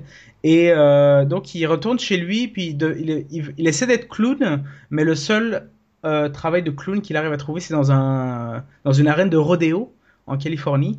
Et donc à ce, de, de, dès ce moment-là, c'est la misère euh, tragicomique qu'on Bah, ça commence-. C'est déjà pas mal, hein. bah, il est un peu Ouais. con. hein, tant Question misère, ça commençait déjà fort. tant, tant qu'à venir en France, il aurait pu faire mime, au moins, plutôt que clown. Mais bon. Oui, peut-être, peut-être. Mais bon, tu sais, mais quand, quand je dis clown de rodéo, c'est payé 4 dollars de l'heure, c'est vraiment, euh, c'est vraiment, euh, c'est vraiment payé pas cher. Puis à côté de ça, il y a sa femme qui euh, décide de ne pas vivre avec lui, qui avait vit dans un hôtel chic, et lui vit dans un espèce de motel merdique. Et euh, sa femme l'appelle genre, euh, oh, euh, j'ai besoin de Chip, son nom c'est Chip Baskets. Et oh Chip, j'ai besoin de 40 dollars pour payer HBO. Trouve-moi 40 dollars. Donc le mec se tue 10 heures au travail à, se faire foncer dessus par des taureaux pour pour ramasser 40 dollars pour les donner à sa femme. Et donc c'est l'air super déprimant ton truc. c'est très déprimant, mais c'est de l'humour absurde aussi. C'est euh, c'est donc euh, puis Chip euh, Chip Basket va s'entourer en fait de il va il va devoir aller demander à sa mère d'avoir de l'argent. Sa mère qui est jouée par un comédien qui s'appelle Louis Anderson. Donc sa mère qui est jouée par un homme. Puis il va c'est bref c'est un univers un peu bizarre, mais si on aime l'humour absurde et l'humour qui nous fait à la fois rire et pleurer. C'est une très très bonne série euh, qui euh, qui a- qui fait un peu tâche dans le dans le dans l'univers en fait euh, audiovisuel. On la voit où? Mais- on la voit sur FX, mais si là une chaîne américaine, ce n'est pas disponible encore en France, mais bon, Mm. j'imagine que il y a des moyens de se la faire prêter, comme dit Chaos en Ah, général. c'est c'est tout, c'est tout, tout le podcast Chaos Theory, ça. c'est ça, Des exact. jeux du siècle dernier et des, et des séries qu'on peut pas voir. Des, des séries euh, qu'on se fait Et prêter. après, on dit qu'on n'aime pas les hipsters. Euh, mais c'est euh, Zach Galifianakis, il est à l'écriture. Zach Galifianakis et Louis Ou- C.K. euh, sont tous les deux à Ouais. l'écriture. Ah, ouais, excellent, Louis C.K. oui, Excellent. tout à fait. Ouais, bon, ça ne donne pas. C'est vraiment leur univers, quoi. Parce que a- vrai. Oui. Univers. Zach Galifianakis, il est complètement fou. Et euh, Louis C.K., il est juste génial. Il est- il est juste- il, il a est fait à la- une série, je sais pas si tu la connais, Louis. Il faut, voilà. Oui, oui, c'est- oui, c'est juste parfait. J'ai vu Louis qui, Louis qui est une série euh, Mm. dans, un peu dans le même genre, Non, en fait, on très, écoute, on très écoute. bizarre. Louis, c'est pour entendre. Bref, donc, euh, en tout cas, euh, si vous avez vu Louis, euh, euh, Basket, c'est une série qui est très, très dans le même genre, très absurde, très triste, très drôle aussi, et une, une belle, un, un beau spécimen à observer. Euh, Bon, Mythe, c'est sorti en français, ça sort où? C'est sur Netflix, c'est- euh, il, a, où il a déjà dit ça. Ouais, c'est- en anglais, dans, sur une chaîne locale. euh, c'est pas encore et, sorti euh, en et France. ça arrivera ouais. en France en 2072. C'est ça. Ah merde. Non, mais, mais On attend c'est. toujours la, la, la- Louis, je, crois- Louis, je crois que j'ai jamais passé en France. Non, jamais, parce que bon, c'est parce que Non, FX, bon, bah, c'est- ça c'est non plus, donc C'est c'est une, c'est une petite chaîne. Bah, c'est FX, c'est c'est pas une c'est une chaîne du réseau Fox, mais c'est une petite chaîne tout de même qui a un petit budget et qui a du mal en fait à exporter leurs séries à l'étranger. Mais c'est c'est c'est la même chaîne qui a fait des séries comme euh, The Shield par exemple. Donc, Donc euh, on vous donnera peut-être hypothétiquement le lien de notre oncle, euh, de notre oncle américain euh, Qui qui, nous- Qui nous envoie des VHS. Voilà, c'est ça. ok, bon, donc on passe à la deuxième euh, Oh série. oui, moi j'ai hâte. Vas-y. Alors, euh, ils nous ont manqué. La vérité était ailleurs et on voulait croire. Et maintenant, la vérité est sur les écrans de la Fox aux États-Unis pour le retour de Mulder et Scully dans X-Files. Six épisodes qui relanceront peut-être la série. Euh, J'en ai regardé euh, quatre pour le moment. Et avec, j'étais tellement excité en fait de les revoir euh, un peu âgés et un peu, euh, un peu moins, euh, un peu plus fripés qu'en fait. Oui, euh, un peu que- âgé, toi, ce serait dans Ah non, les, euh, non, non, non, parce que c'est, enfin, Scully, elle est pas fripée. J'ai Non. l'impression que ça va, cla- que ça va cla- exploser à la gueule à chaque euh, truc. Elle ressemble à un oiseau. Elle est tirée, elle a les yeux sur les côtés. C'est, non. je la trouvais jolie, Scully, Oui. justement. Moi, je la Scully- trouvais belle. Scully- euh, honnêtement, Scully, c'est peut-être la personne qui a le moins vieilli. Je ne sais pas si c'est naturellement ou via c'est chirurgie. Tu crois que c'est naturel? Non, bah, je, sais, je, hey, je pose pas les questions, hein, je lui ai pas demandé. Mais elle a, elle a encore, elle a encore du sex appeal qui est très, très, euh, très, très attirant. Euh, donc, après euh, 14 ans d'absence, euh, Chaos Theory, le podcast porn sur les séries. de- je t'aime. euh, donc, euh, la, la série dont on troll, non mais il est formidable. Je- ah bah attends, euh, je voulais faire la blague avant que quelqu'un d'autre la fasse. Euh, donc la série est de retour. Euh, J'avoue que donc pour pour pitcher un petit peu le début, euh, Mulder apprend en fait que tout ce qui s'est passé avant c'était juste un complot du gouvernement contre le. Merde Un complot dans X-Files Ouais non mais c'est ça. là, tu viens de nous spoiler toute la série X-Files. Merci. Merci. Bah, non mais attends, c'est c'est, euh, après 14 ans, tu sais, on peut on peut quand même. Ouais, il y, a- il y a prescription. T'as le droit, on, peut, on vas-y. peut on peut on peut quand même le Et dire. on peut même dire que Mulder et Scully ont un enfant. Voilà. Eh, ça c'est ça c'est ça c'est dans le film puis euh, je bref. Ah, Euh, je vous ai bien dit qu'il y en a, plus- il y en a plein qui parlent plus là, ils ne savaient pas. Mais en tout, en tout cas, laisse-moi finir. Euh, donc, euh, hein. ouais, excuse-moi. C'est lui qui présente alors. Euh, donc c'est ça, la série revient euh, avec euh, toute cette espèce de tout ce qui a été fait avant a été un peu euh, a, a- été un peu détruit par le prémisse que tout a été créé par le gouvernement pour en fait euh, distraire Mulder et Scully des vrais problèmes, des vrais complots qui existent. Aux gouver- déjà, c'est un, déjà, c'est un plot vachement crédible. Les mecs, les- le, le gouvernement n'a que ça à foutre Ouais, de ça. balancer tout un amalgame de conspirations énormes, un scénario super conçu sur des années, juste pour faire chier deux, Deux mecs personnes, du FBI qui éventuellement pourraient mettre le doigt sur les vrais problèmes. C'est- au bout de je sais combien de saisons, ils sont toujours pas aperçus qu'ils étaient mis au placard, en fait. mais mais c'est mais bon c'est ça c'est Mmh. Cheesy c'est c'est euh, c'est un peu ouais c'est ça c'est c'est cheesy est-ce qu'il y a un mot français pour cheesy? Sirupeux. Euh, cheesy. Sirupeux. c'est sirupeux c'est les effets spéciaux même s'ils sont meilleurs que dans les années Mmh. 90 restent euh, quand Mmh. même assez euh, assez aussi, aussi euh, ils ont essayé de mettre un peu d'humour euh, un peu plus d'humour. Même s'il y avait des épisodes dans X-Files qui avaient beaucoup d'humour les épisodes qui sont sortis ont une part un peu plus euh, ouais un peu plus sirupeuse un peu plus humoristique. Euh, et c'est mais honnêtement ça m'a fait beaucoup de plaisir de revoir Mulder et Scully sur les écrans. Je recommande à tout le monde de les voir. Je suis sûr que ça va passer en France à un moment que ça va être Oui. doublé Oui, Euh, alors ça va passer en France très très rapidement. Je ne sais même pas si le pr- les premiers épisodes passent pas ce soir sur M6. ah bah, c'est, ce, serait, euh, ce serait super Ça, non, non, mais c'est sûr, c'est déjà traduit. Euh, c'est un truc qui m'a fait justement assez halluciner. C'est que les épisodes de, donc, les premiers épisodes de cette série-là, de cette saison, sont traduits en français, passent sur M6, les droits ont été achetés, la traduction a été faite. Et je vous dis, si c'est pas cette semaine, bon, de toute façon, le, quand le podcast sortira, euh, vous les aurez vus depuis trois mois. euh, mais euh, non, non, c'est euh, ça, ça sort et ça sort en France très très rapidement. Ah, c'est X-Files quand même. hein. Mais Ouais. moi, j'ai- moi, j'ai une question stupide. Euh, Oui. Euh, Moi, j'avais arrêté de regarder X-Files parce que j'en pouvais plus de l'histoire de la conspiration dans la conspiration avec des morceaux de conspiration autour et des, et des petits bouts de conspiration au milieu. Même si on moi, vous ce qui invite à écouter le premier épisode de Chaos Theory euh, qui parle de la théorie. Laisse-moi parler aussi un petit peu. Euh, donc, C'est euh, peut-être la conspiration qui t'intéressait. moi, moi, moi, ce qui m'intéressait, c'était, euh, bah, il y avait des histoires de loups-garous, des histoires de type un peu bizarres et tout Mhm. ça. Mais alors, un extraterrestre de temps en temps, tout allait bien, mais au bout d'un moment, il y avait plus que des extraterrestres. Et puis c'était, euh, Ouais. c'était, enfin, ça n'en finissait plus de tourner en rond pour tenter de perdre les gens, pour tenter de faire des épisodes filler. Bref, est-ce que c'est là, est-ce que c'est les, les deux premières saisons d'X-Files ou est-ce que c'est toutes les saisons qui ont suivi, c'est-à-dire de la merde? Non, Oh, je vais, je vais, je vais, euh, bon, moi non plus, je suis pas d'accord parce que j'adore X-Files pour euh, Moi, tout ce qui est de bon et de mal. Mais euh, la saison qui est sortie euh, essaie d'être assez équilibré en fait dans ce qui est. euh, de- de- tout d'abord, c'est six épisodes, donc il n'y a pas vraiment le temps de. Ils n'ont pas encore renouvelé la C'est série. vrai que la pour, euh, théorie des grands nombres, c'est pas suffisant. Mais, mais euh, d'un point de vue des antagonistes, ils ont quand même une espèce, un, ils ont quand même un, un bon équilibre. Il y a de l'alien, il y a du monstre, euh, il y a du, euh, il y a de la technologie, il y a un peu de tout. Donc, euh, t'auras, euh, t'auras, t'auras de ton plaisir euh, là-dedans. De ce que j'ai Torah, entendu- Torah, Torah. yeah. De ce Ah que j'ai entendu, c'est justement les épisodes se font très rapidement et ils peuvent être assez décontenançants dans le sens où euh, euh, t'a- t'apprends plein de trucs euh, d'un coup vite fait et euh, c'est euh, parce- peut-être parce que super résumé parce que six épisodes. Mais donc moi, à contrario de Choupi qui, euh, qui lui préférait peut-être les épisodes one shot, moi j'aimais bien le côté euh, théorie du complot. Donc ça se, ça se passe comment? Donc, euh, des épisodes que tu as vus, c'est du one-shot ou du, euh, ou du euh, on, va te faire apprendre un petit peu le truc caché depuis le début?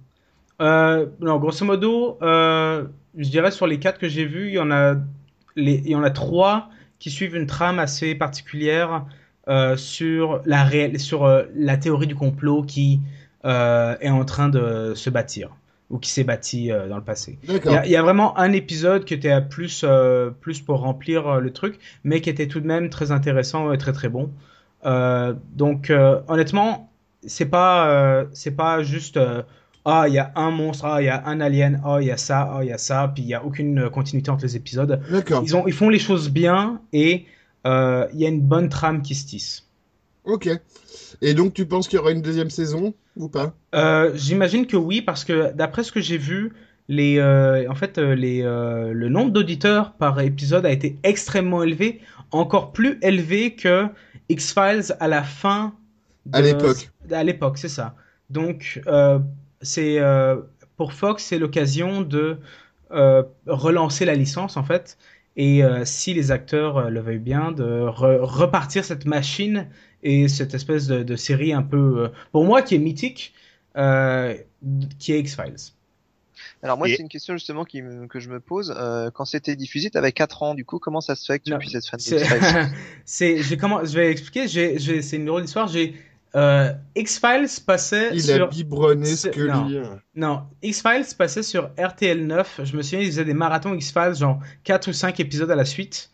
Euh, les, sam- les vendredis soirs et samedis soirs, avant, euh, avant une série que je ne pouvais pas regarder techniquement, euh, vu que j'avais moins de 16 et 18 ans. Euh, et euh, donc je Tu peux regardais. toujours pas regarder. Donc, donc, ça, donc ils faisaient des, des, des mini-marathons X-Files euh, sur. J'imagine que c'est RTL 9 ou ABC, mais je pense que c'est RTL 9. Ça, ressemblerait plutôt à RTL. Oui, tout à fait. C'est bien euh, leur. euh, leur genre. Et, et- et est-ce que Scully, elle continue à douter que c'est que c'est vrai et tout ça, alors qu'on lui met un extraterrestre sous le nez? Euh, Scully est un. Parce que il ça, reste- c'était magnifique quand Oui, même. Elle autopsie un extraterrestre, elle dit mais non, en fait, c'est pas Non, en fait, en fait, en fait, c'est c'est juste un homme qui s'est un peu déguisé. Non, c'est vrai que Scully avait euh, avait cette tendance à toujours douter de tout et euh, là, elle est un peu plus. euh, bah, elle continue à douter. Elle est, c'est toujours la personne rationnelle en fait de de l'histoire, mais vu que euh, bon, Mulder et Scully ont eu un enfant qui a disparu, elle, elle est un peu plus ouverte à des théories plus paranormales. Voilà, voilà. Ok. Next. C'était, c'était mes deux séries. Et donc on- maintenant, on va enchaîner avec euh, Yuki qui va nous parler, si je ne m'abuse, euh, d'un jeu développé par Bethesda qui est sorti l'année dernière en novembre et qui s'appelle Fallout 4. La guerre. La guerre ne change jamais. Excuse-moi, j'ai envie de démarrer là-dessus. cette phrase. C'est la phrase qui commence tout, euh, tous les, tous les derniers Fallout. Oui, donc, nouvel opus. Alors, à la base, Fallout, c'est une, c'est une série de jeux PC qui a commencé en, en 97. Elle a été reprise par Bethesda en 2008.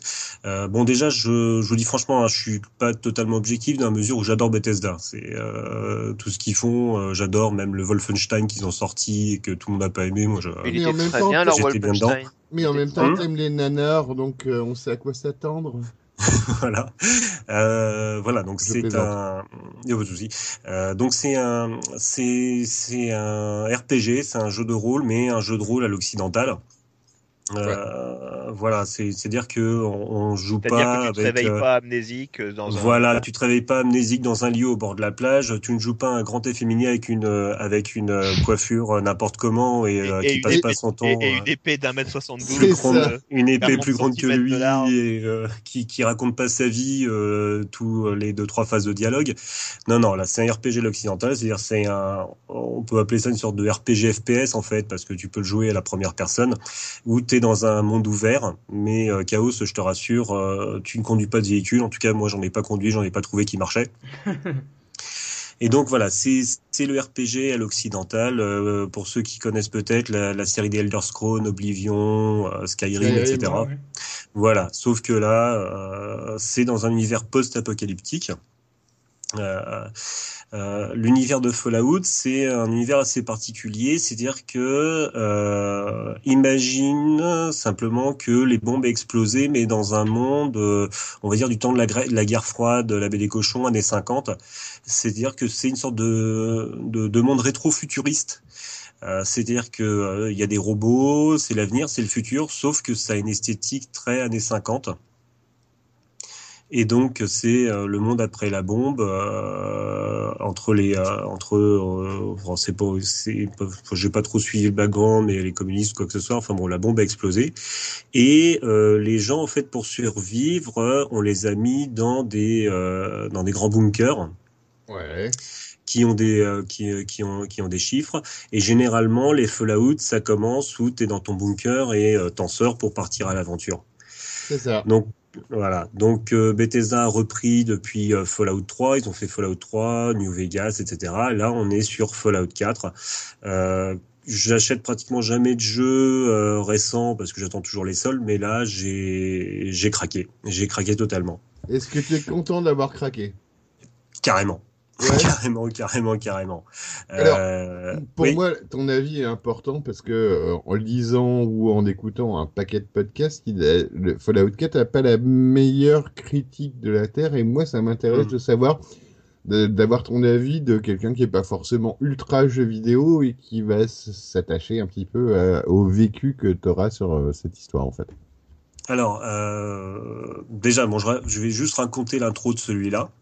Euh, l'intro de celui-là, donc, euh, ça commence, euh, contrairement à beaucoup de Fallout, là, celui-là, il commence euh, avant le bombardement, où euh, tu commences à voir, alors tu peux jouer un homme ou une femme, tu peux créer ton personnage, c'est assez bien foutu.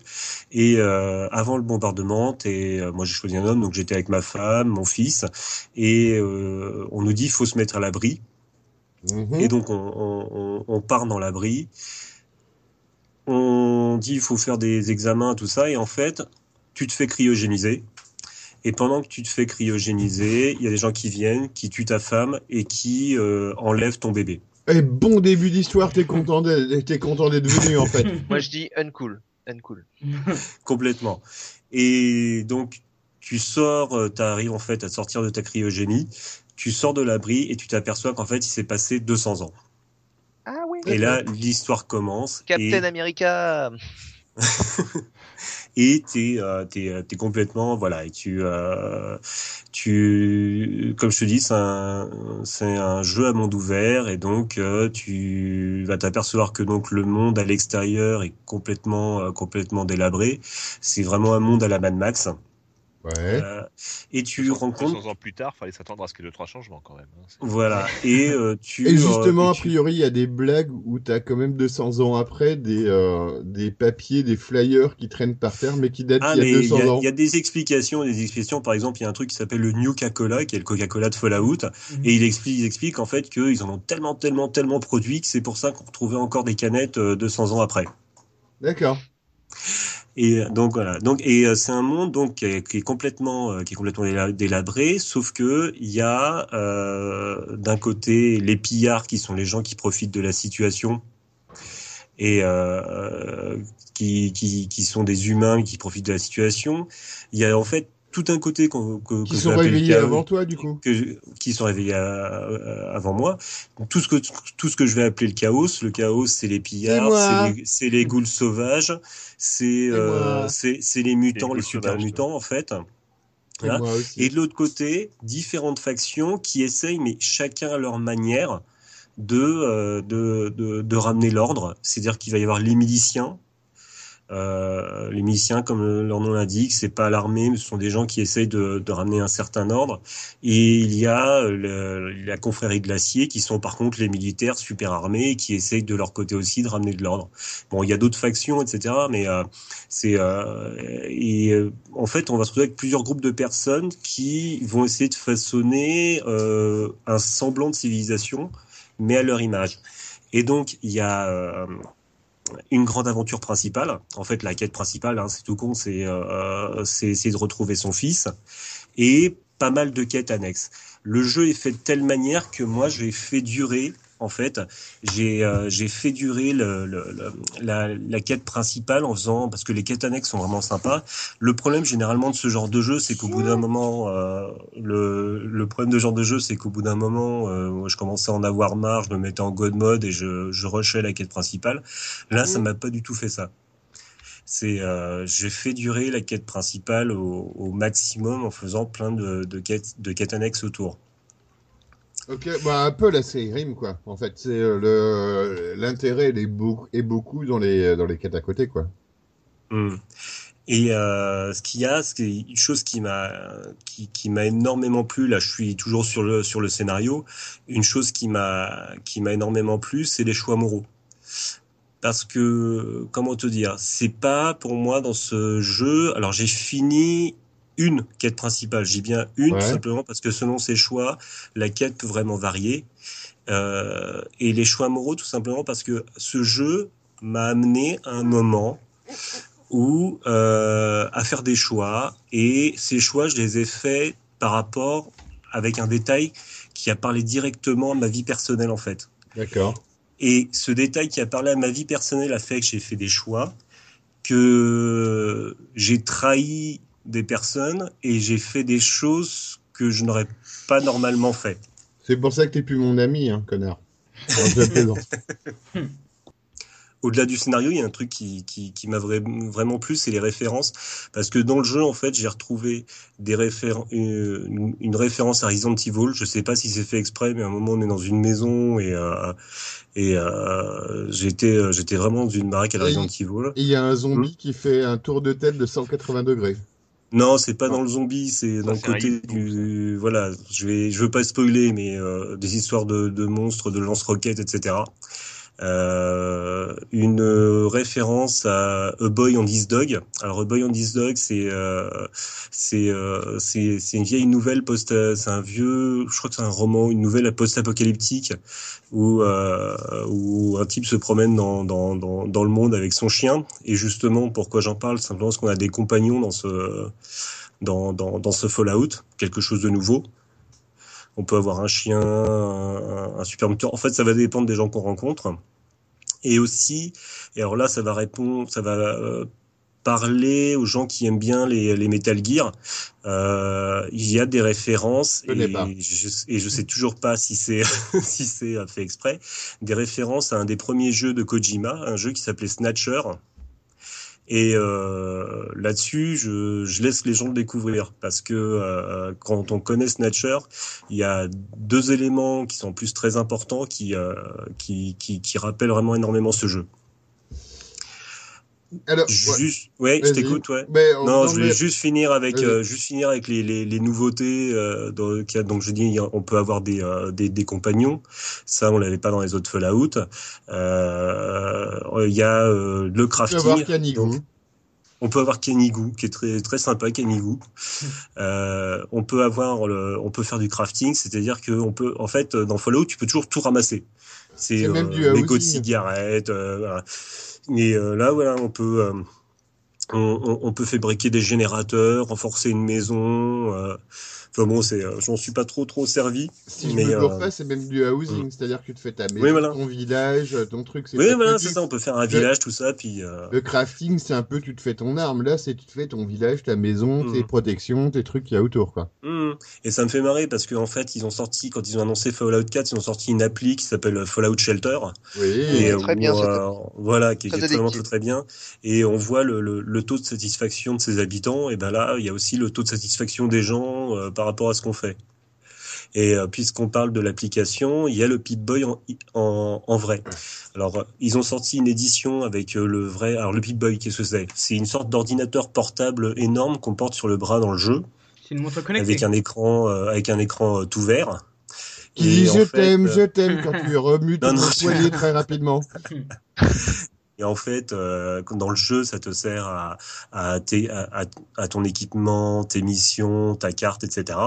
Et en fait, dans une, dans une édition collector, euh, il y avait un truc pour mettre son téléphone portable, avoir le vrai Pip-Boy. Mais même si t'as pas l'édition, tu peux quand même télécharger l'application. Et donc, j'avais sur mon téléphone ma carte et je pouvais gérer mon euh, je pouvais gérer en fait en passant par le wifi euh, je pouvais gérer mon mon équipement mes aventures etc et donc ça t'a plu bah, parce que bon, j'ai pour, adoré tout pour, simplement voilà pour rappeler qu'on n'est pas un podcast pur jeu vidéo on n'est pas des testeurs ou des professionnels du jeu Mm. vidéo euh, il y a eu plein d'avis euh, relativement négatifs sur l'intelligence artificielle euh, de, dans, dans ce jeu-là, etc. Toi, euh, toi notre, notre cinéaste, un petit peu, notre, notre fan de, de ciné post-apocalyptique, toi, ça t'a plu? Carrément, oui, parce voilà. que moi je m'en foutais. Je veux tu dire, peux, tu peux, t'es passé à côté. Moi, quoi qu'il en soit, le, le monde dans lequel t'étais t'a plu. Oui, oui, le, le, le, le monde m'a vraiment plu. J'avais fait, euh, j'avais fait Fallout 3, mais euh, c'est, enfin, je sais pas, j'avais Fallout 3. Euh, moi, je m'étais, je m'ai, enfin, j'avais fini le jeu, mais euh, ça, ça me rendait dépressif le monde, le, le monde de Fallout. Là, j'ai été trop porté euh, par l'histoire pour, euh, pour, euh, on va dire, pour, euh, pour m'arrêter, pour déprimer, voilà tout ça. Voilà, mais donc, donc avec ta config, avec euh, euh, qui, est, qui est pas une config de super ultra tueur. Non, non, en plus, euh, en non. plus, ce qui est bien, c'est que ça tourne bien, alors que je suis en dessous de la config euh, recommande, enfin euh, minimale, quoi. Voilà, donc t'en as profité et euh, toi, voilà, c'est euh, ça t'a fait plaisir d'y jouer, euh, même si il mm. y a peut-être quelques failles à certains niveaux. Oui, voilà, mais qui m'ont pas du tout dérangé, quoi. Sans être expert, en moi, voilà, c'est euh, voilà, c'est un avis de plus de cinéphile plutôt que de euh, mm. de fan de jeux vidéo. Toi, t'as kiffé parce que ça t'a ramené dans, dans, dans un univers que t'as bien aimé. Et, et, euh... et, et, carrément. Et le, le, le pire, c'est que je, je sais, c'est un jeu qui m'a tellement parlé que je sais que je pourrais refaire le, le jeu en faisant d'autres choix. Euh, pour voir comment ça pourrait euh, finir euh, différemment. Mais en fait, comme je te dis, ça me parle tellement à moi en tant qu'humain que j'ai pas envie de faire d'autres choix en fait. On est d'accord. C'est euh... bon bah parfait.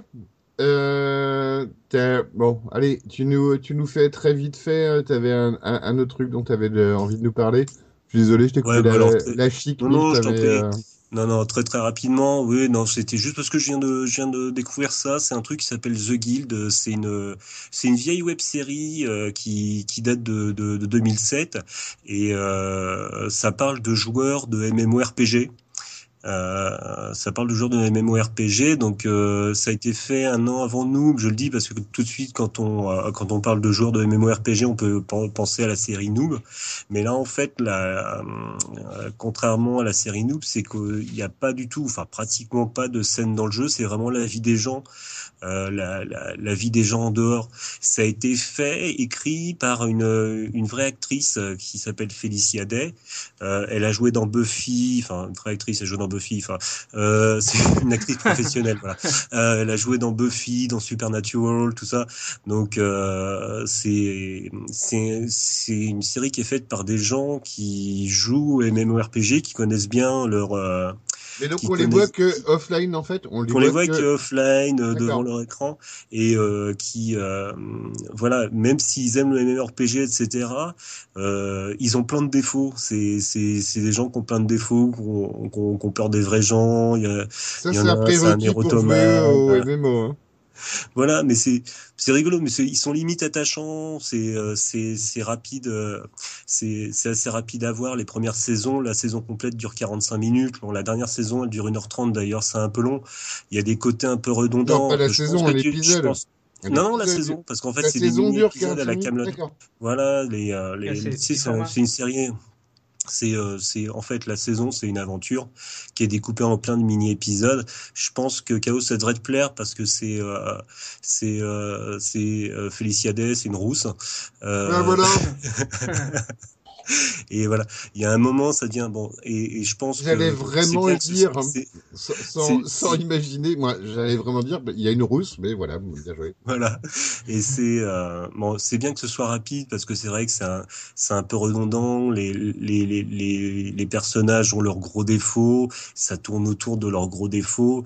Euh, Félicia Day, elle fait, euh, elle fait ce que c'est le personnage principal. Elle fait toujours son, moni, son, son monologue où elle fait la, la, la cute angoissée. Bon, c'est euh, c'est rigolo, mais il aurait pas fallu que ça, il aurait pas fallu que ça dure une saison de plus. euh, mais bon, c'est agréable. C'est agréable à regarder, ça se prend pas la tête, euh, c'est rigolo, c'est c'est référencé sans être complètement obscur et euh, et, c'est et ça apprécie le genre sans l'idéaliser et bon.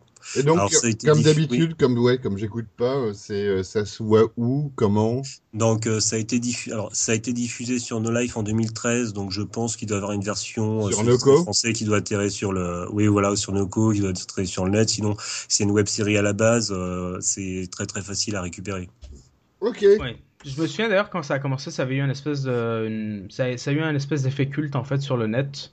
Euh, je me souviens de beaucoup beaucoup de personnes qui en parlaient. Moi, j'ai jamais regardé, mais euh, il y avait beaucoup de personnes qui aimaient euh, l'ambiance et euh, l'humour de la série. Bah, si on aime l'humour, séries qui c'est- parlait de, c'est- qui parlait des joueurs de MMO. Ouais, c'est vrai, Voilà. c'est Il y vrai. avait à côté, si on aime euh, les rousses aussi ça passe. Bon. Oui, ben Donc, moi je me le note parce, que j'aime les gens qui parlent de MMO, hein, on est bien d'accord. Bon. un, Mais- un documentaire, bien Ouais. évidemment. Enfin, Mais, pour la science, pour la science. Mais euh, donc euh, voilà, donc euh, à, à comparo avec Noob, parce que Noob, moi j'ai bien aimé au début, j'avoue que Alors- sur la fin j'ai un peu moins aimé, euh, c'est euh... Bah, c'est exactement ça. Noob, j'ai beaucoup aimé au début. Les derniers que j'ai vus, j'ai trouvé ça beauf, mais euh, je, mais c'est mon avis perso. Hein, je comprends qu'il y en a qui, qui continuent à apprécier. Là, le truc, c'est que je pense que The Guild a eu le bon ton de s'arrêter à temps. D'accord. Mais donc c'est un humour, c'est un humour plus noir, plus décalé, plus C'est de la terre. sitcom. C'est de la sitcom. hein. C'est de la sitcom. C'est en fait le, c'est de la sitcom. C'est plusieurs personnages qui ont des gros défauts et qui voient pas forcément du monde et qui sont obligés de se rencontrer dans la vie réelle. Bon, bah, je vais regarder juste. Est-ce qu'il y a des rires enregistrés? Est-ce que? Est-ce qu'il y a des rires enregistrés? Non, non, non, c'est pas, non, non, C'est pas une série AB. C'est la sitcom de web série, quoi. C'est, euh, Donc moi je vais regarder euh, vraiment parce que tu m'as bien vendu le truc et pas du tout parce qu'il y a une rousse au milieu. Voilà. Bon, bah en tout cas, euh, merci Yuki en tout cas pour tes deux, euh, pour tes deux découvertes. Euh, on va passer maintenant à Choupi. Choupi, qu'est-ce que t'as aimé euh, ces mois- ce mois-ci? Qu'est-ce que t'as découvert? Un truc Il a tellement aimé l'erreur 53, je sens qu'il a tellement kiffé. Ouais, j'ai adoré l'erreur 53. Alors, l'erreur 53, euh, comme vous le savez, euh, Apple est une société qui vend des smartphones. Non. Et comme vous le savez, Apple est une société qui vend des smartphones et qui tente par tous les moyens de torcher ton porte-monnaie. Tout à fait. Donc, si jamais vous avez un problème avec votre Apple, vous devez le faire réparer dans, une, euh, dans un repair store d'Apple. Alors, bien évidemment, comme ça coûte une fortune, eh bien, il y a des gens qui se sont dit, bah, moi, ce que je vais faire, c'est que je vais réparer, euh, je vais réparer moyennant finance euh, les iPhones. Parce que ça Donc- coûte moins cher, ouais. Voilà, Mm. Apple a répliqué en inventant des vis spéciales qui pouvaient se, qui pouvaient se, se démonter qu'avec des outils euh, fabriqués par Apple. Et il y a des gens qui ont fabriqué les outils et qui ont commencé à les vendre. Enfin bon.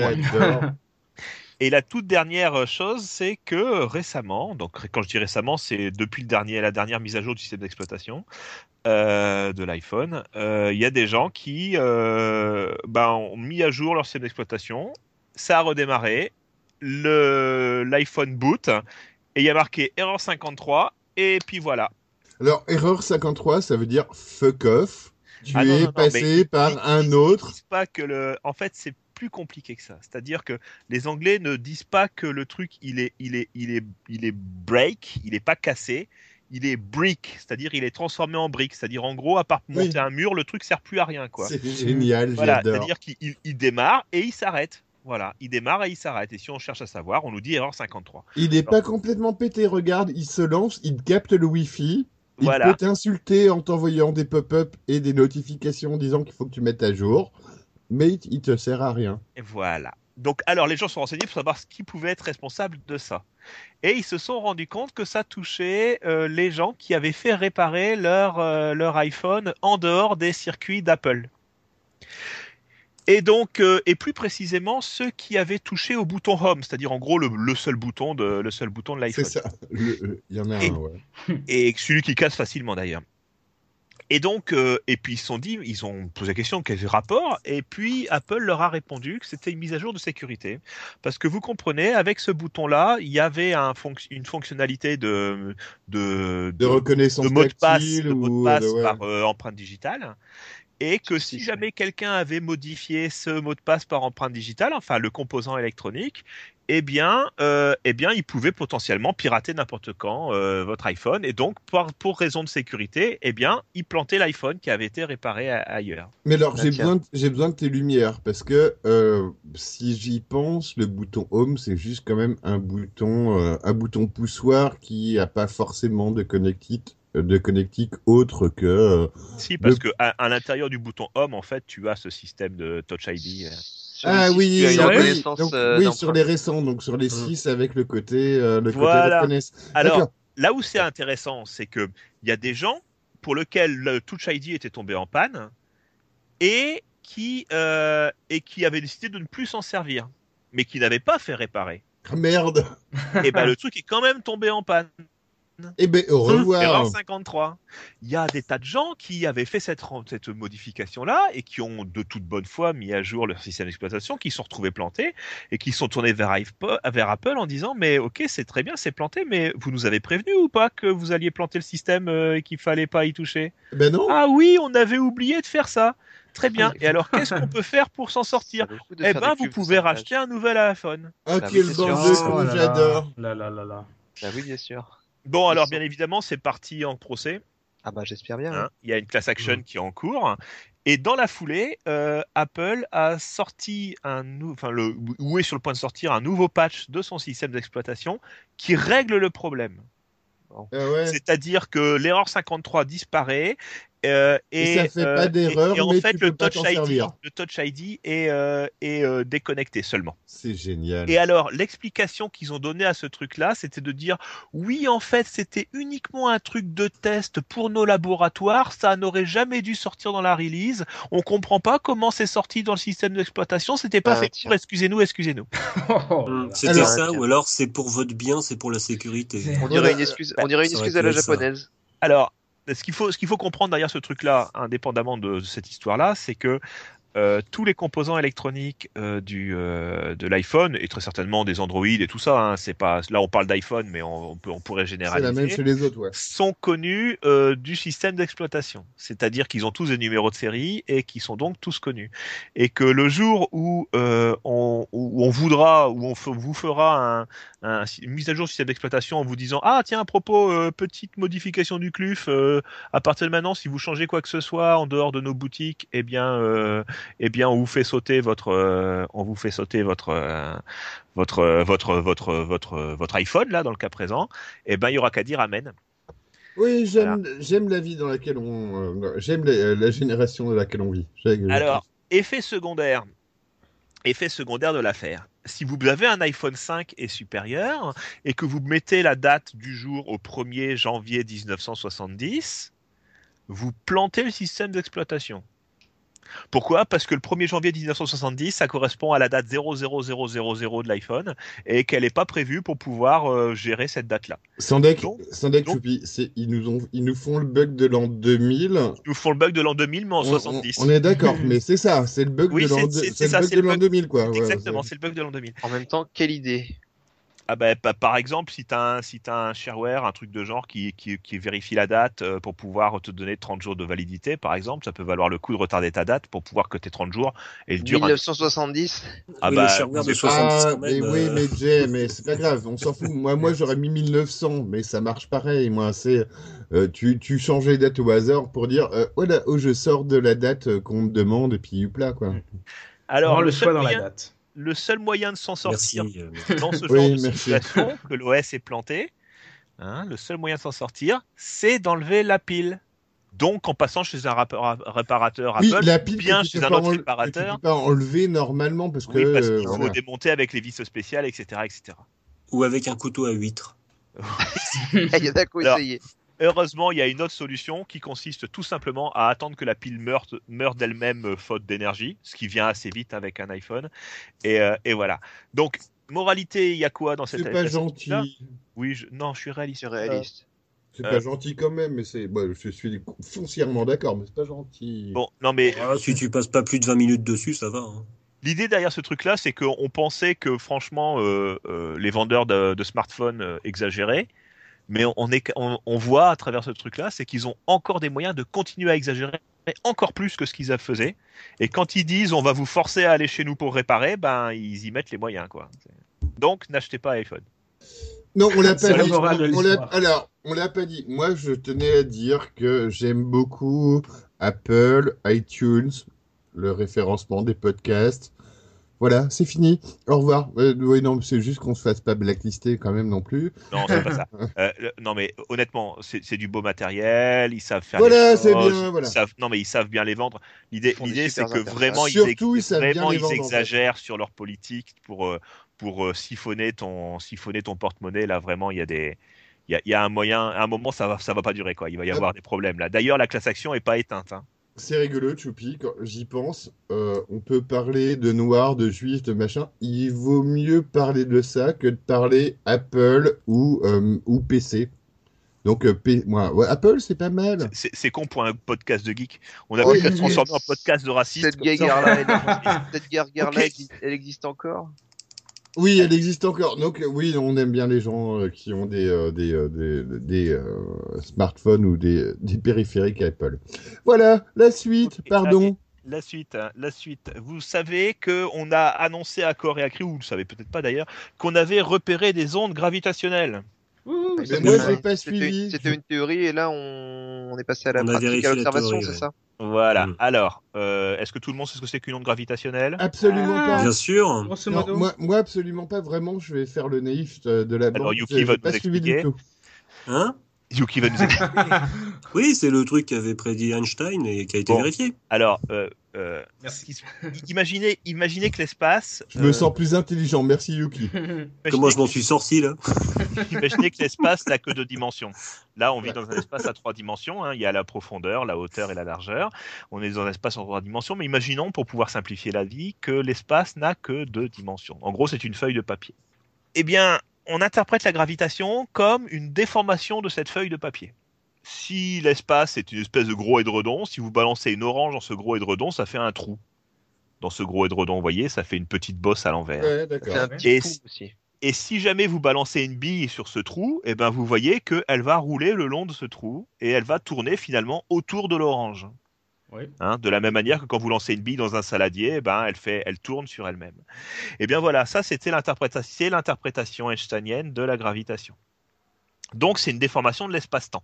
Et d'une certaine manière, un trou noir, bah, c'est une déformation qui est tellement énorme qu'elle finit par trouer l'édredon en fait. Bon, ça, c'est euh, lorsque les phénomènes sont absolument énormes. C'est quand on est très très près d'une étoile, très très près d'un trou noir, ce genre de choses. Et la théorie disait que quand on s'éloigne de ces phénomènes, eh bien, euh, on était capable de capter des espèces de vagues au milieu de, cette, euh, de, cet espace. hein. C'est un peu comme si, je sais pas moi, l'orange, elle rebondissait sur l'édredon. Et ben, ça faisait des espèces de petites vagues des petites vaguelets qui s'é- qui s'écartaient hein, de la même manière ou quand un caillou tombe dans l'eau ça fait des petites vaguelets qui s'écartent et c'est ça les, les, les, les ondes gravitationnelles c'est ces choses D'accord. et ce qui se passe c'est que jusqu'à maintenant on avait réussi à euh, on, on avait réussi à comment dire à valider toute une série de choses en rapport avec les, les- la théorie einsteinienne. Euh, on avait validé, par exemple, que euh, si jamais il y avait une étoile supermassive, alors elle était capable de, tour- de courber la lumière, c'est le- l'effet de loupe gravitationnelle. On avait validé l'existence de trous noirs, on avait validé, on avait validé, sauf ça. Et donc, on a réussi à en capter. Sauf que pour capter un truc pareil, il n'y a qu'un seul moyen de le faire, c'est ce qu'on appelle l'interférométrie. En gros, on prend un laser, on, re- on- on envoie le même laser dans deux directions, on met Et un miroir au- met un- miroir au bout de ces deux directions, donc les deux lasers reviennent et euh, et, euh, et forcément ils sont censés, vu qu'ils ont été tirés au même moment et qu'ils font la et qu'ils vont à la même vitesse, Sans se forc- faire venir au même forcément, moment. ils sont censés revenir au même moment. Ouais. Et il suffit qu'il y ait une toute petite contraction de l'espace-temps. Alors quand je dis une toute petite contraction, c'est euh, c'est 10 puissance moins 10 nanomètres. hein. donc euh, donc c'est c'est c'est c'est Pour les néophytes, c'est- tout petit.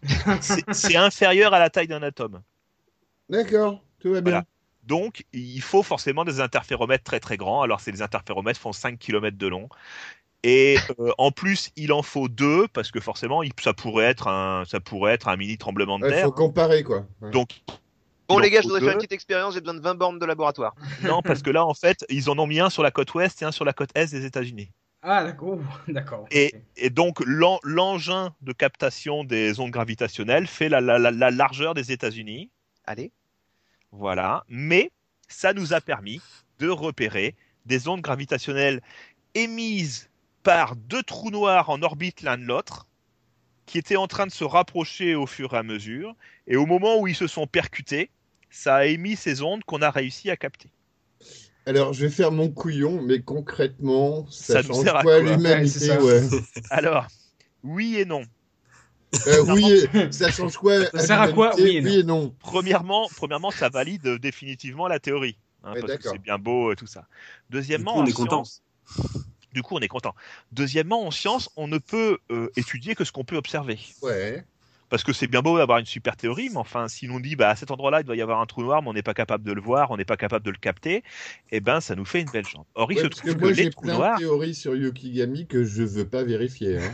voilà, les trous noirs, on peut pas les capter. C'est que c'est tu peux pas les l'équivalent. observer. euh, c'est l'équivalent sur Internet de, du euh, Pix or didn't exist quoi. Une photo, ça n'existe pas. Voilà, en gros, d'une certaine manière. Les trous noirs, tu peux pas les observer parce que forcément, ça, ça reflète pas de lumière parce que par Ouais. définition, ça absorbe la lumière. Ça reflète pas de, ça, ça n'est pas observable, ça n'émet pas de rayonnement. Alors, il y en a certains qui émettent des, espèces de micro-rayonnements qui fait qu'on a pu les repérer, mais ça n'est, ça ne, ça ne, ça n'émet pas de rayonnement parce que forcément, si imagine un rayonnement gamma, bah, il est aussitôt absorbé par le trou noir et il re-rentre. Alors, redeuxième question de connard euh, qui connaît rien. Euh, donc, ça prouve, moi, je sais pas, c'était certainement prouvé avant. Ça prouve l'existence des trous noirs ou pas? Moi, Ouais. euh, ouais. Ça prouve c'est une des premières preuves, d'accord.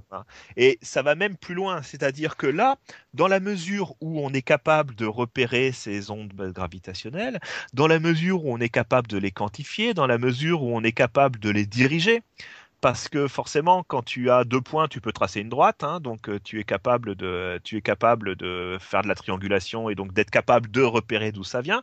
On est maintenant capable d'avoir des informations complémentaires sur les objets hypermassifs qu'on va pouvoir observer. On va maintenant pouvoir observer les trous noirs d'une certaine manière. Par exemple, quand je vous ai dit ces deux trous noirs qui se tournaient autour et qui se sont percutés, bah ça, d'une certaine manière, ça a été confirmé par la, par la, par l'étude des ondes gravitationnelles qu'on a réussi à capter, et on, on- on a une idée de la masse de ces trous noirs. Donc, en résumé, on a la confirmation de l'existence des trous noirs et euh, on a maintenant, entre guillemets, une possibilité de d'échelle, ouais, d'échelle ou de, de, On de- a la possibilité d'observer les trous noirs, on a la possibilité d'observer les étoiles supermassives, on a la possibilité d'observer euh, ce qui pourrait se trouver au centre de la galaxie, par exemple. Eh Alors bien, bon, c'est euh, ouais. c'est des outils, euh, c'est- enfin je sais pas, comme je vous l'ai dit, l'outil de mesure il est gros comme les États-Unis, hein, donc c'est pas non plus très très simple à mettre en œuvre. hein. Et donc, pour une fois, voilà, je pensais pas un jour que je pourrais dire ça en sortant ma chaos theory. Je me coucherai moins con ce soir. Bah, Merci beaucoup, mon Choupi. Pour pas mourir idiot, vivons débiles. Ouais. en tout cas, oui. Merci beaucoup, Choupi. Euh, je pense que c'est le temps d'une petite pause. Ouais Une petite pause musicale Ouais. où, euh, vu qu'on est... Euh, ouais. Euh, où... euh, Ouais. Ouais. Euh, vu qu'on est dans une petite ambiance ce soir euh, scandinave suédoise, euh, on va écouter un groupe de cette région-là. On vous laisse écouter la chanson et on revient après avec le titre. À tout à l'heure. Ouais Ouais.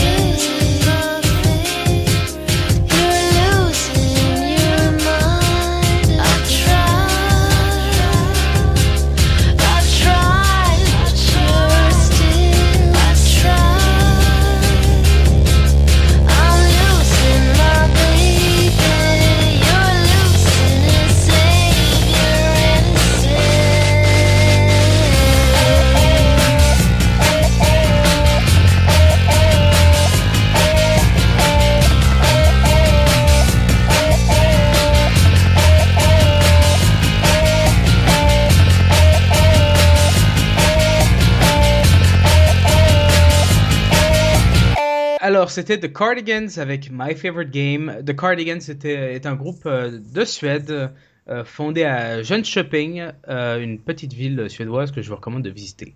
Alors, euh, C'était pas euh, Passe le Winge par Joey Star non, non, c'est euh, malheureusement c'est ça, ça, ça, ça marchait pas dans la Joe thématique. Star n'étant pas suédois. Non, Ça, exact. c'était pareil. Si, si, si, s'il était suédois, je l'aurais mis, sans problème.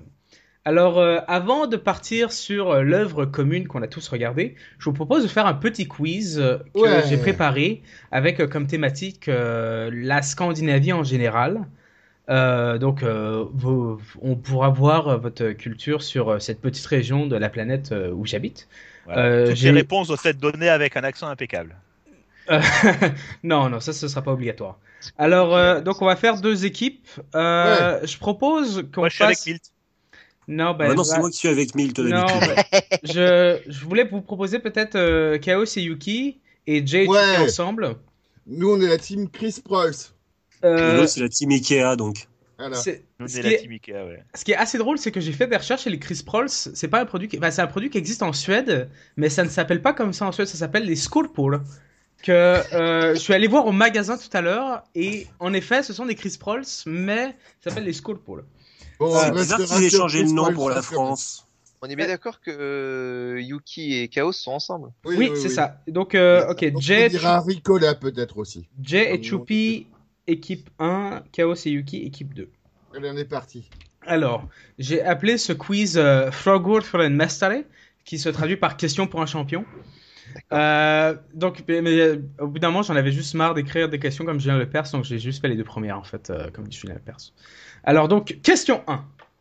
Je suis une actrice suédoise qui a pris part dans des films comme Blodsbröder ou Svina Langona. Ingrid Bergman. Ingrid Bergman. putain. Non. J'ai récemment connu un succès mondial et apparu dans des films comme Sherlock Holmes ou Prometheus. Cependant, le Ingrid film... Bergman. Non. Cependant. Bravo Un point pour l'équipe 1. Donc c'était Ouais. Nomi Rapace. Euh, donc j'allais finir. Cependant, le film Ouais, qui m'a donné une renommée, une, une mondiale est la trilogie de films basés sur les livres de la série Millennium. Euh, Oh, bravo. Question Bravo, 2. Je suis un groupe suédois qui s'est formé dans les années Ah bah. 80. Ah bah. Non. Merde. Composé de quatre of membres. Non. Composé de quatre. Laissez-moi finir. non. Euh, composé de quatre membres aux cheveux blonds, j'ai attiré les foules à travers la planète avec 10 albums. Je suis devenu célèbre à travers le monde grâce à un hit à l'intro lég- légendaire. The Final Countdown. Je suis. Ah, Europe. Europe. Europe. Chaos, c'était le premier que j'ai entendu, donc un Oui, point oui. pour l'équipe 2. En plus, j'ai bien crié comme C'est suédois, Europe? Oui. Mais Pourquoi on n'entend pas Euh, sur Europe? Ça, c'est de la vraie musique. Bah, c'est parce que Non, je voulais pas la c'est la passer vraie parce musique. je voulais pas la passer parce qu'elle était dans le quiz. Donc euh, D'accord. Alors, question 3. Quel réalisateur danois banni du festival de Cannes est connu pour ses films dérangeants? Bergman. Non. Lars von Trier. Y- Oui, bravo Choupi. Ah, Un point. Un point, donc euh, un point pour, donc euh, est connu pour ses films dérangeants et préteux- prétentieusement artistiques. C'était évidemment Lars von Trier. Question Évidemment. subsidiaire. Pour quelle raison s'est-il fait bannir du festival de Cannes en 2011 C'est racisme, eu non Il a pas. Faut être Il plus avait, précis. euh. Alors, il avait, euh, il avait fait l'apologie, je crois, euh, d'apologie. Euh... À côté de l'actrice qui savait plus où se foutre. C'est, je, je crois que j'ai Ah, entendu, vois ton micro, Chris. j'ai entendu, Ouais. je, je crois que j'ai entendu euh, Jay le dire. Il a fait l'apologie du nazisme, euh, notamment en, en faisant des blagues et en se disant euh, très admiratif du régime. Un point pour l'équipe 1. Il y a Donc des on- gens qui sont très admiratifs du régime, mais c'est Weight Watcher, c'est tout. Euh, question 4. La Suède est connue pour sa capacité à produire des jeux vidéo de qualité. Quel jeu vidéo suédois est le plus populaire à travers le monde? Angry Birds. Non. Non, Candy Crush. Hatred. Ah, bravo Yuki Candy Crush. Un point pour l'équipe 2. Je crois que c'était chinois. Non, ça a été produit par la société King qui euh, est située à Stockholm, Malmö et euh, en, euh, en Croatie, je pense, pour éviter de payer des taxes en Suède. Euh, mais Angry Birds, Maintenant, euh, appartient à Activision? tout à fait. Et quelqu'un a mentionné Angry Birds, c'était pas loin, c'est finlandais. Alors, question 6. En 2003, Anna Lindh était ministre des Affaires étrangères pour le Parti social-démocrate en Suède. Née à Stockholm, elle s'est battue cette année pour l'abandon de la couronne suédoise et l'adoption de l'euro en Suède.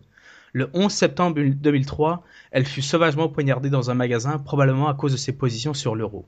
Le coupable ne fut jamais retrouvé Et la couronne suédoise est depuis Le restée la- bridge Euh, Qui est, Non. qui est le Non, non, coupable non, non, laisse-moi finir. Et de... la couronne suédoise est depuis restée la monnaie en Suède.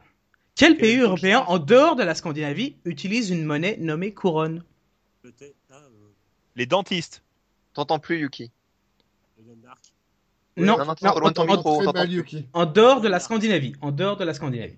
Alors, une couronne. Euh... La Guinée. C'est en Europe. En Europe. En Europe. C'est pas en- un indice, c'est pas en Europe de l'Ouest. euh, la, la Roumanie? Non, pas loin. Pff, L'Estonie, le, le- le- La comment ça s'appelle le, le- le pays là où ils ont une espèce de taré à, la- à leur tête là. euh, Ouais, Il y en a La pas mal. Hein. Russie, c'est pas ça. Euh... Non, la Biélorussie, non? Non, non, mais vous vous rapprochez. Ah bah. La euh, Pologne? Non, Mais Ils sont dans non. la zone euro. Bon, on sait pas. c'était la République tchèque. Un, Eh ben, ouais. un point pour personne. Question subsidiaire. Quel pays scandinave utilise l'euro? Une réponse par personne. Si vous dites une réponse, vous ne pouvez plus parler. Une réponse. Danemark. La Finlande. Bravo Chaos. La Finlande. Un point pour l'équipe 2. Donc on est à 3 contre 3 au niveau des points. Question 6. Le 6 avril 1974, le, groupe, euh, le fameux groupe suédois ABBA devient un succès mondial après avoir gagné l'Eurovision avec sa chanson. Non, bah- Queen. non, non, non, non, laisse-moi finir. J'ai pas répondu, je chantais. Ouais, ouais, non, bien sûr, bien sûr. Euh, euh, après avoir gagné l'Eurovision avec sa chanson au rythme entraînant et aux paroles sucrées, Waterloo, le groupe devient immédiatement le groupe suédois le plus populaire qui soit et enchaîne albums et singles, déchaînant les passions dans les discothèques à travers le monde. Cependant, Qui l'a tué? Non, non, cependant, quatre jours auparavant, le président français de l'époque succomba à une maladie. Quel est son nom? Pompidou. Euh, Pompidou, qui a dit ça? Merde, J'allais le dire. C'est. Non, c'est Yuki. C'est Choupi qui a dit ça. Attends, euh, je, je, je, je pense que c'est Choupi qui a dit qui dit. Non, c'est Milt. Moi. Moi, La mauvaise foi marche reconnu pas. Yuki, mais après, il y a Yuki qui a dit j'allais le dire. Du coup, euh, Ouais, ouais. Non, c'est Choupi qui a dit j'allais le dire. Question subsidiaire. Deux points. C'est une question qui vaut deux points. Deux points pour la personne qui peut me chanter le refrain de Mamma Mia de ABBA. Mamma mia, mamma mia. Voilà, c'est Here ça. we Merci. go again. Oh no. no, no. Après la suite, je me rappelle pas. Bon, je vais- je vais la question de ridicule. Bon, ouais. Ridiculisation peut-être. Voilà, Je vais, ça. Je vais donner un, je vais donner un, euh, bon, deux points à l'équipe 1 parce qu'ils ont Oh fait le non plus d'efforts. Mais quand même, bon, pour, je vais vous donner la réponse euh, tout de même parce que vas évidemment- la My, chanter. my, Ouais. c'est my, my, c'est pas nono. Au cas où peut-être. non, ben il fallait, il faut la chanter, euh, donc euh, je vais, je vais devoir me dédier cette tâche-là. Mamma Vous vous rendez mia. compte, il, il a, il a Here- écrit cette, il a écrit cette, euh, cette, chan- cette, chanter euh, cette question uniquement que pour le plaisir de pouvoir chanter. Non, dis pas ça, Choupi. hein. Un, un, un point de moins pour l'équipe de Choupi. Ouais, ouais, ouais, je suis d'accord. D'accord, vas-y, chante maintenant. Mamma mia, here I go again. My, my, how can I resist you? Mamma mia, does it show again? My, my, just how much I've missed you. Voilà. D'accord, bravo. D'intenses chutes de Et neige. moi, je connais lieu pas les demain. paroles en fait. Donc, euh, c'est compliqué. Ben, ben, vous avez fait le plus d'efforts de- pour euh, la mélodie, puis euh, donc euh, je vous donne deux points quand même. Alors, question 7. On connaît tous la compagnie Lego. Connue pour ses briques qu'on peut empiler pour créer ce que l'on veut, la compagnie fut fondée au Danemark en 1949. Cette même année, le 1er octobre, un des plus puissants pays du monde fut également fondé. Quel est ce pays? Quelle année t'as dit? 1949. Il y a un pays qui a été Euh, fondé, un des plus puissants pays qui a été fondé en le 49. répondeur de Chaos. Vous Les- les Golandes. après le bip sonore. Les Golandes, ouais. Un, un pays, la- disons que le régime moderne de ce pays-là a été créé en cette année-là. Oui, je- Un des pays les plus puissants, un des pays les plus puissants au monde. L'Allemagne, La Pologne. Japon. Non, non, Les le États-Unis d'Amérique. Luxembourg, non. La La Chine. La Chine, bravo Yuki. Vous savez que vous savez que le que le plus gros producteur de pneumatiques du monde, c'est Lego. Pas en, en nombre de pneus formés, Ouais. parce que forcément ils font des tas de pneus pour leurs petites voitures. Pour les Et- types de Lego. Voilà. Et, et, et, et oui, c'est ridicule, mais ça n'empêche que c'est quand même vrai. c'est vrai. mignon. Alors, question 8. Quelle est la capitale de l'Australie? J'avais pas d'idée, donc euh, j'ai juste. euh, C'est Euh, vrai- c'est vrai question. Ah putain. Ah C'est pas. Sydney, c'est Ankara, non? Non, Non, c'est l'autre. Que je. non, c'est voilà. Beijing. Non, Non. c'est pas ça. Non. Australie. Mais, mais Melbourne. non, c'est pas ça. Oui, Melbourne. Oui, c'est pas loin. Melbourne. Melbourne. Non. Merde. C'est Bon. pas Adélaïde. Euh, Non, Non, en fait, c'est pas une question du quiz, c'est une vraie question. Demandé C'est- je- je- je- je de l'Australie. Il je n'a la- pas la je réponse. teste euh, dans deux semaines. Donc euh. Chaos Theory, un, chaos- un, un podcast un petit peu qui parle de culture générale, qui vous aide, à- ouais, Voilà, voilà, et- vous aide et- à avancer sur la culture générale, on est Et bien. naturellement, quand on dit pays scandinave, on, répond Australie. Voilà. J'avais juste pas d'idée, donc je me suis dit j'allais parler d'Australie. Mais bon, tant pis, personne n'a trouvé. C'est pas mal comme piège. C'était Canberra. Ah, Canberra. On est super nul parce que Ankara, c'est pas, pas, comme Canberra. si c'était un peu l'Afrique du Sud, mais bon. Ankara? Non, mais pas le- Canberra, c'est pas Ankara, la On c'est ne pareil. n'explique pas les blagues qui marchent pas, on a dit Choupi. Ah bon. Allez, question J'ai 9. Question juste prix. C'était pas une blague, je sais, mais c'était pour te défendre. Alors, Je peux avant, me défendre tout seul. avant de répondre, laissez-moi finir ma question, parce que c'est très important. Question juste prix. Quel est le prix en France d'un lit double de modèle Malm chez Ikea? La, personne la, plus, 149 euros. la personne la plus proche du prix remporte deux points. Mais si quelqu'un donne par accident le prix arrondi à l'unité du lit double Malm et de la table de chevet du même modèle, la personne remporte Oh, 4 points. c'est génial Donc, donc maintenant, tout le monde va donner un prix Allez, chacun son tour. et euh, la personne la plus proche remporte. euh, Attends, attends, attends. T'as dit Matelas compris ou pas places, pas, pas le matelas. Matelas compris le ou pas? Pas matelas. Cadre, cadre et table de chevet. Et le simple, et on, doit le donner double, le double. le double, Le d'accord. Le double. Mais, mais Donc, euh, deux- pas, pas, deux de, prix. pas de Google, pas de Google Chaos. Donc, Euh, 149 pas- euros. Allez, ok, Chaos, tu passes le premier, vas-y. Euh, 149 euros. 149 Merci. euros pour Chaos. Je note. Euh, Jay. 220. 220 pour Jay. Euh, Yuki.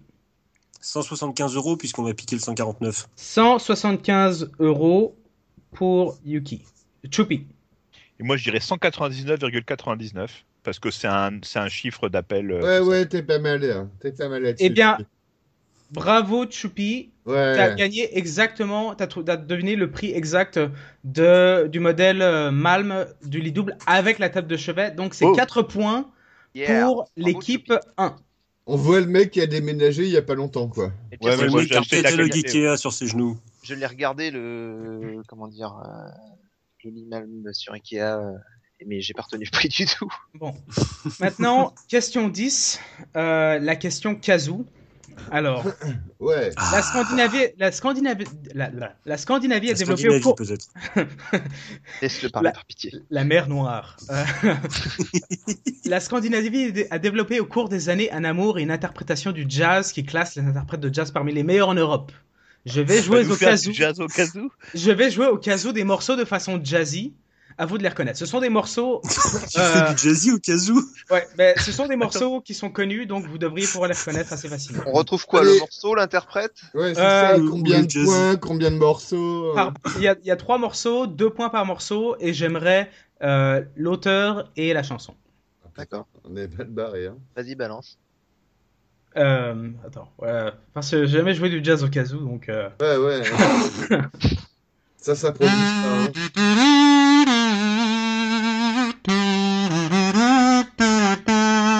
Un gros bourdon. J'ai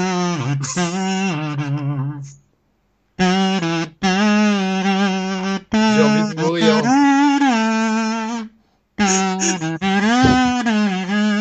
C'est même plus du jazz expérimental à ce niveau-là.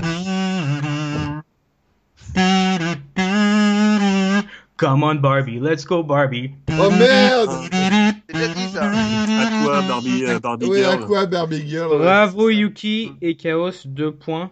Oh, putain. En mode dès qu'il y a un truc de merde, je suis dans le coin. hein. Ouais. Ouais, Surtout quand il, quand il parle au milieu, hein, parce que juste que là, c'était pas flagrant. Bah, de toute façon, jazzy, hein, fallait, fallait que ce soit un peu plus. Ah ouais, façon, Oui, mais c'est le côté pardon. jazzy, je pensais Ouais, ça. c'est ça. Oui, peut-être le côté jazzy.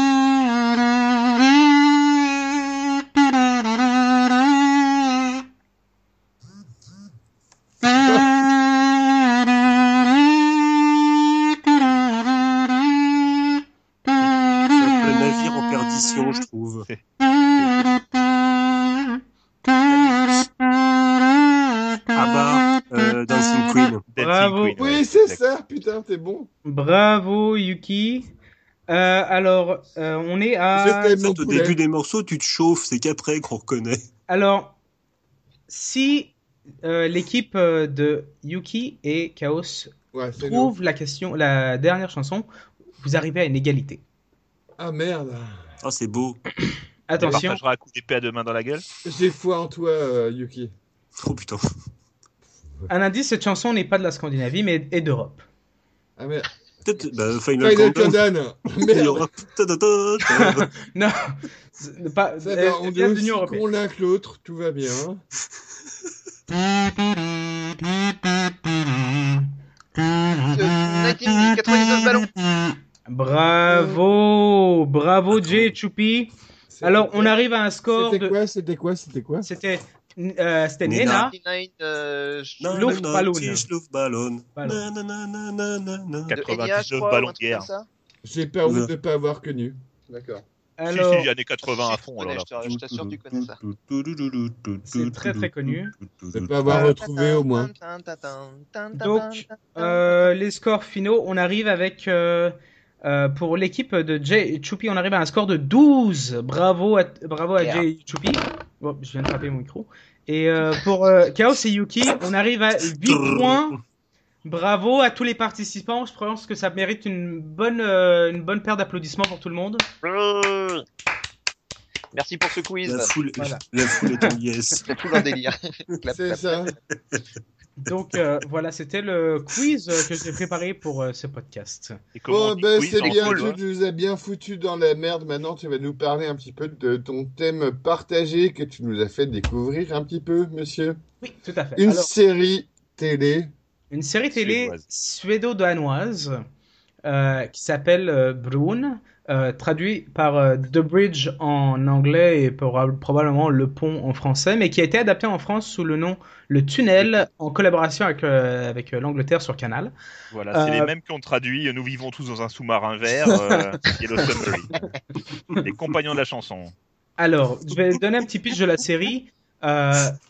La série se passe en Suède et au Danemark. Un soir, les lumières du pont de Loresund qui connecte la Suède et le Danemark s'éteignent mystérieusement et une voiture dépose un corps à la frontière entre le Danemark et la Suède. Euh, lorsque Sagan Oren, euh, une inspectrice de la police de Malmö en Suède, arrive sur les lieux du crime, euh, elle se rend compte qu'elle doit en fait collaborer avec euh, le Danois Martin Rode, qui de la police danoise, pour retrouver pour retrouver qui a ce- commis ce crime-là. Euh, euh, donc, malgré les différences culturelles et malgré la, mal- oui, malgré les différences de culturelles et de personnalité, ces deux policiers vont devoir collaborer ensemble et euh, résoudre ce crime. Donc, c'est une série qui a été qui est sortie en Suède et au Danemark il y a trois ans maintenant, trois quatre ans, et Mhm. qui a la particularité de d'avoir deux langues en fait dans euh, le jeu d'acteur, de se passer à la fois en Suède et au Danemark. Et euh, je voulais avoir votre opinion euh, sur cette série en vous demandant de regarder trois épisodes que j'espère vous avez regardé. Donc j'aimerais commencer un peu par votre, votre aperçu. Je vais commencer par, par Yuki, tiens. Bon. Alors, cette série, bah déjà, je, pour me mettre dans l'ambiance, je la regardais avec la fenêtre ouverte.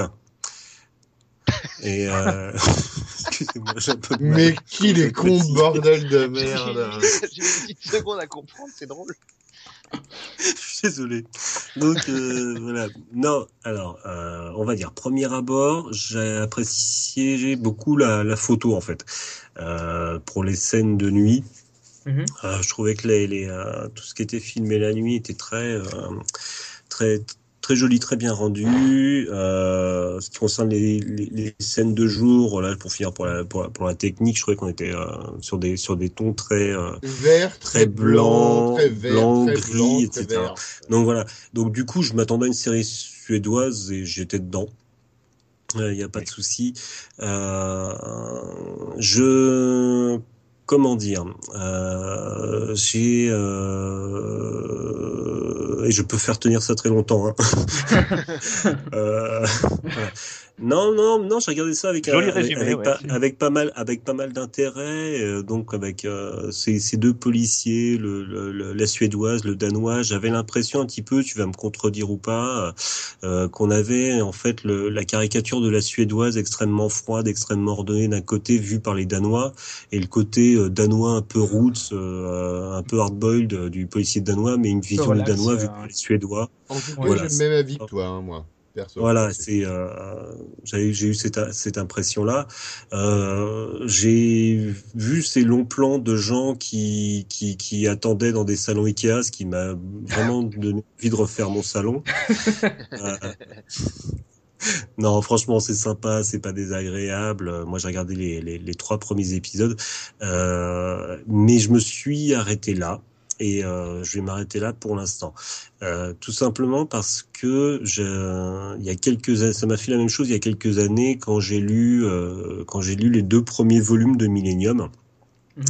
Euh, j'ai énormément apprécié le, le premier, le deuxième, et quand j'ai attaqué le troisième, euh, il y a un côté euh, dépressif dans les, euh, je trouve, dans les euh, trucs policiers euh, suédois Scandinave. dans les Ouais. productions scandinaves qui fait que quand je suis pas dans le mood total en me disant tiens je vais regarder un truc glauque euh, qui fait que euh, voilà il y a des moments je peux le voir mais il y a des Mhm. moments j'ai pas envie et là en ce moment j'ai pas envie. Mais euh, j'ai trouvé l'histoire assez sympa hein, mais euh, là en ce moment j'ai pas envie de continuer parce qu'on est on est sur du euh, je te dis on est on est sur du sur du truc sérieux sympa mais un peu trop glauque on va dire pour mon état d'esprit du moment que je me ferai certainement plus tard parce que j'ai envie de savoir ce qui se passe après en fait. D'accord, donc malgré en fait le côté un peu dépressif, et c'est vrai qu'en Suède on a des séries pas très très pas très très comiques en fait. Euh, ah bah sûr que le sens de la fête est pas trop représenté quand même euh, la fête c'est quoi? C'est un concept qui n'existe pas en Suède. Euh, mais t'as quand même si si tu si t'avais été dans l'esprit, t'aurais continué à regarder, oui, t'aurais aimé ça. Ouais, oui, oui, complètement, parce que l'histoire m'intéresse. J'ai envie de savoir ce qui se passe après. D'accord. Bon, bah, c'est un bon début pour euh, la conversation. Je propose à Jed de relancer, de, repre- de reprendre euh, le, le flambeau. Ok, bah, euh, je, alors c'est moins pas trop le côté euh, dépressif qui m'a gêné. C'est une histoire qui est relativement tristoun effectivement, mais euh, enfin c'est une série policière. euh, Il y a d'autres choses qui se passent à côté qui vont des, des petites intrigues qui vont probablement rejoindre l'intrigue principale par la suite. Euh, moi, ce qui me, enfin, c'est pas tant une, une question de dépressif qu'une question d'ambiance générale. C'est-à-dire que euh, la façon de réaliser, la, la direction d'acteur est effectivement euh, frigorifique. C'est-à-dire que, waouh, les gars. euh, Mais carrément. Mais je sais pas. Enfin, je sais qu'il fait froid chez vous, mais à un moment donné, il faut faire quelque chose. La deuxième question que je me suis posée, c'est Sagan Oren. Oui. Est-ce que pourquoi dans la police suédoise, euh, comme dans la plupart des polices du monde, on fait pas des tests psychologiques pour détecter les grosses psychopathes? Alors, Parce ça, qu'elle est un peu tarée cette nana quand même. c'est, c'est intéressant que tu, euh, que tu, que tu pointes ce détail-là.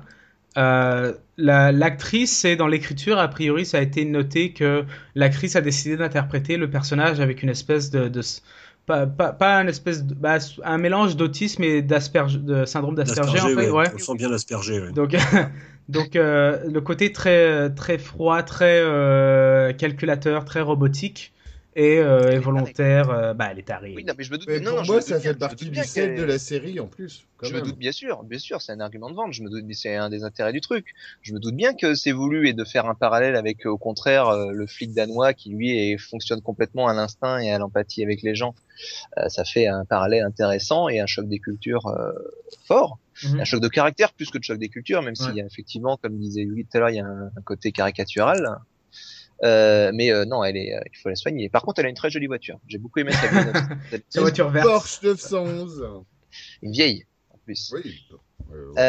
Moutarde, ce qui, ce qui réchauffe un petit peu la série. Hein, c'est, il en faut, il en faut.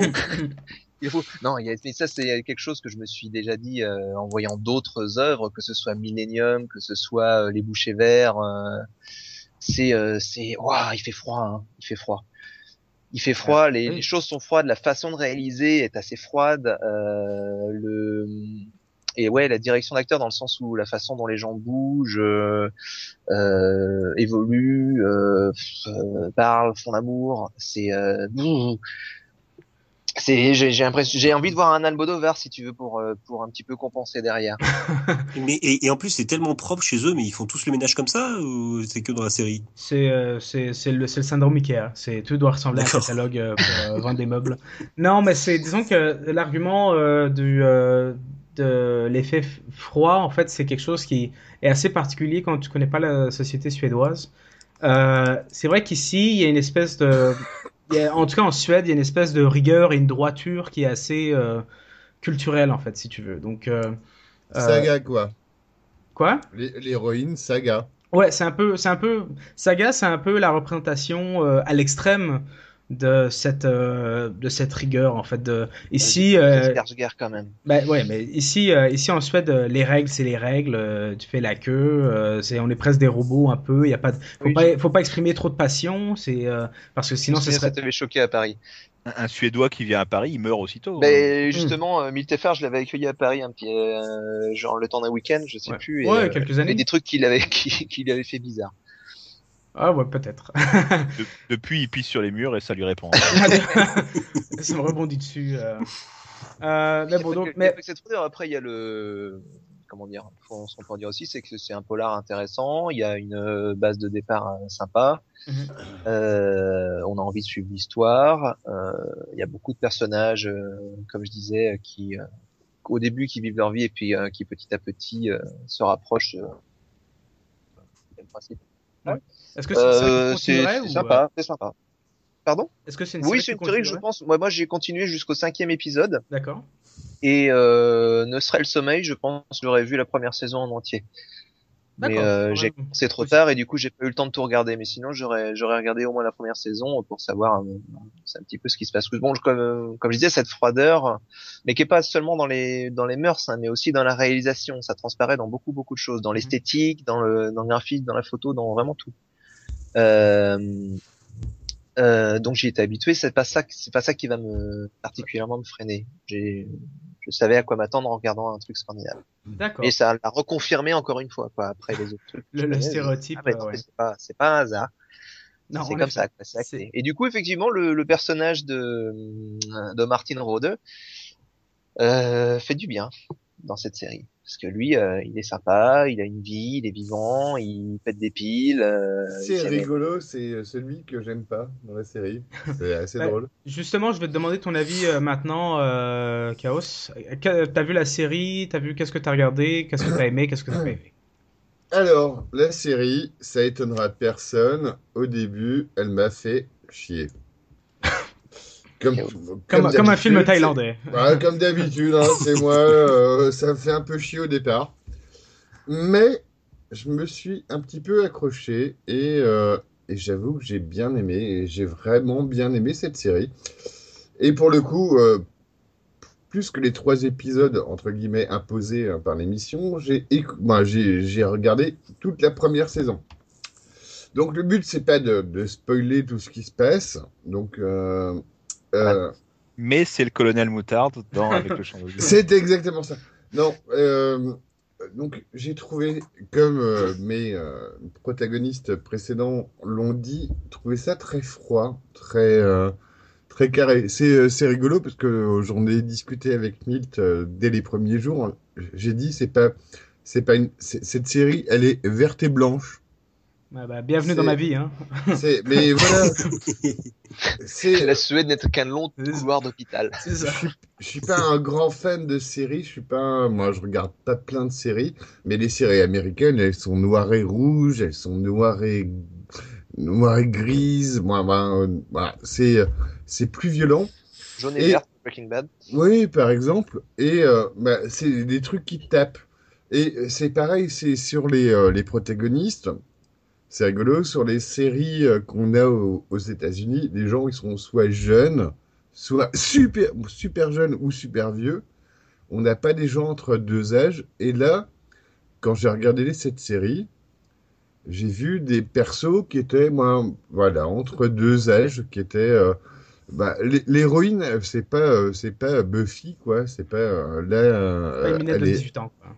Ouais, la minette de 18 ans, c'est c'est des persos entre deux âges et pas et pas foncièrement moi pas foncièrement voilà moi dans une caricature et j'ai moi c'est un truc que j'ai bien aimé.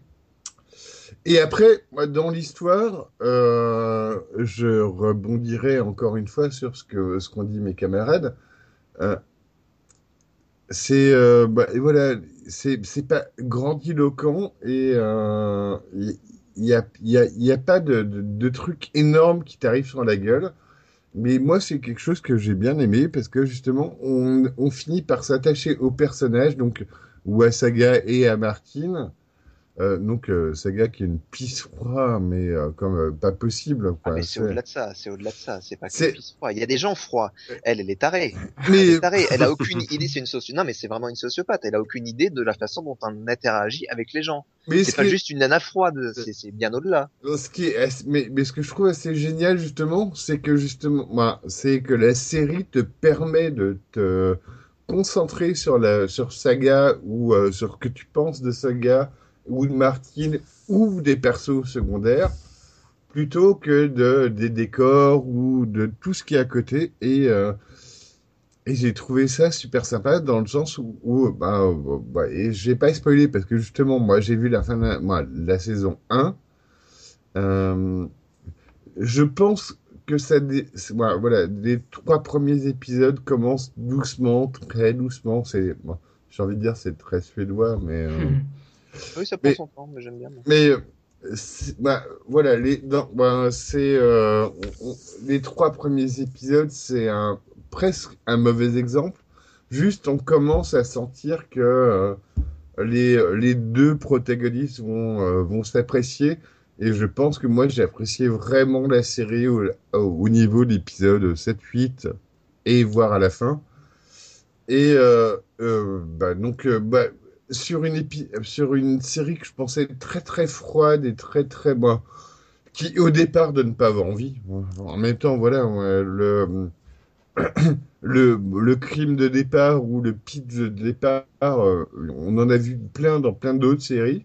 Ouais, mais il est sympa quand même. Mais Moi, je l'ai trouvé, je l'ai trouvé pas mal et euh, et j'ai trouvé l'alchimie des personnages qui, moi, on, on- voilà, on sort du truc qui est tellement grandiloquent, du, euh, de se fonder sur les décors qu'on s'attache aux personnages, qu'ils soient pr- primaires ou secondaires. On essaie de comprendre euh, ce qu'ils sont et euh, bah voilà pour une intrigue un peu psychologique, je trouve ça pas mal. Bon. Et euh, moi j'ai bien apprécié et j'ai apprécié la première saison. La fin, j'ai pas kiffé des messes, mais mais ça me donne un peu envie de voir la suite. Donc euh, moi, moi, je conseille de voir la suite de, euh, de cette série. Voilà. D'accord, merci Chaos. Euh, Choupi, ton avis, est-ce que t'as regardé? Est-ce que ça t'a t'as aimé? Ça t'a fait chier? Je sais pas.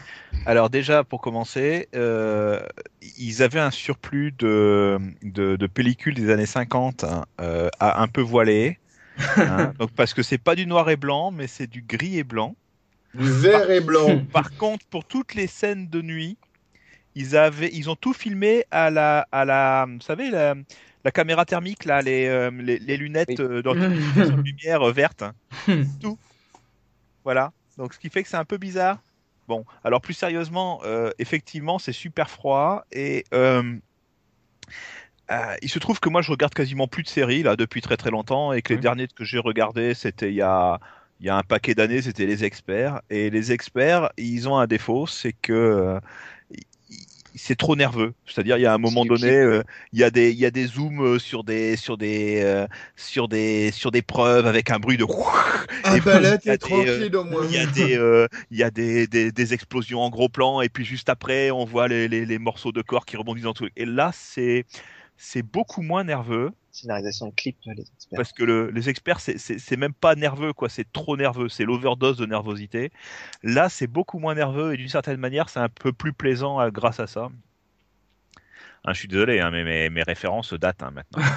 Ah non, Euh, non, mais je vois très bien ce que tu veux dire. Et, euh, et, et voilà. Alors après sur les deux personnages, euh, j'ai tendance à dire que c'est un peu des thèmes connus, ça. Le...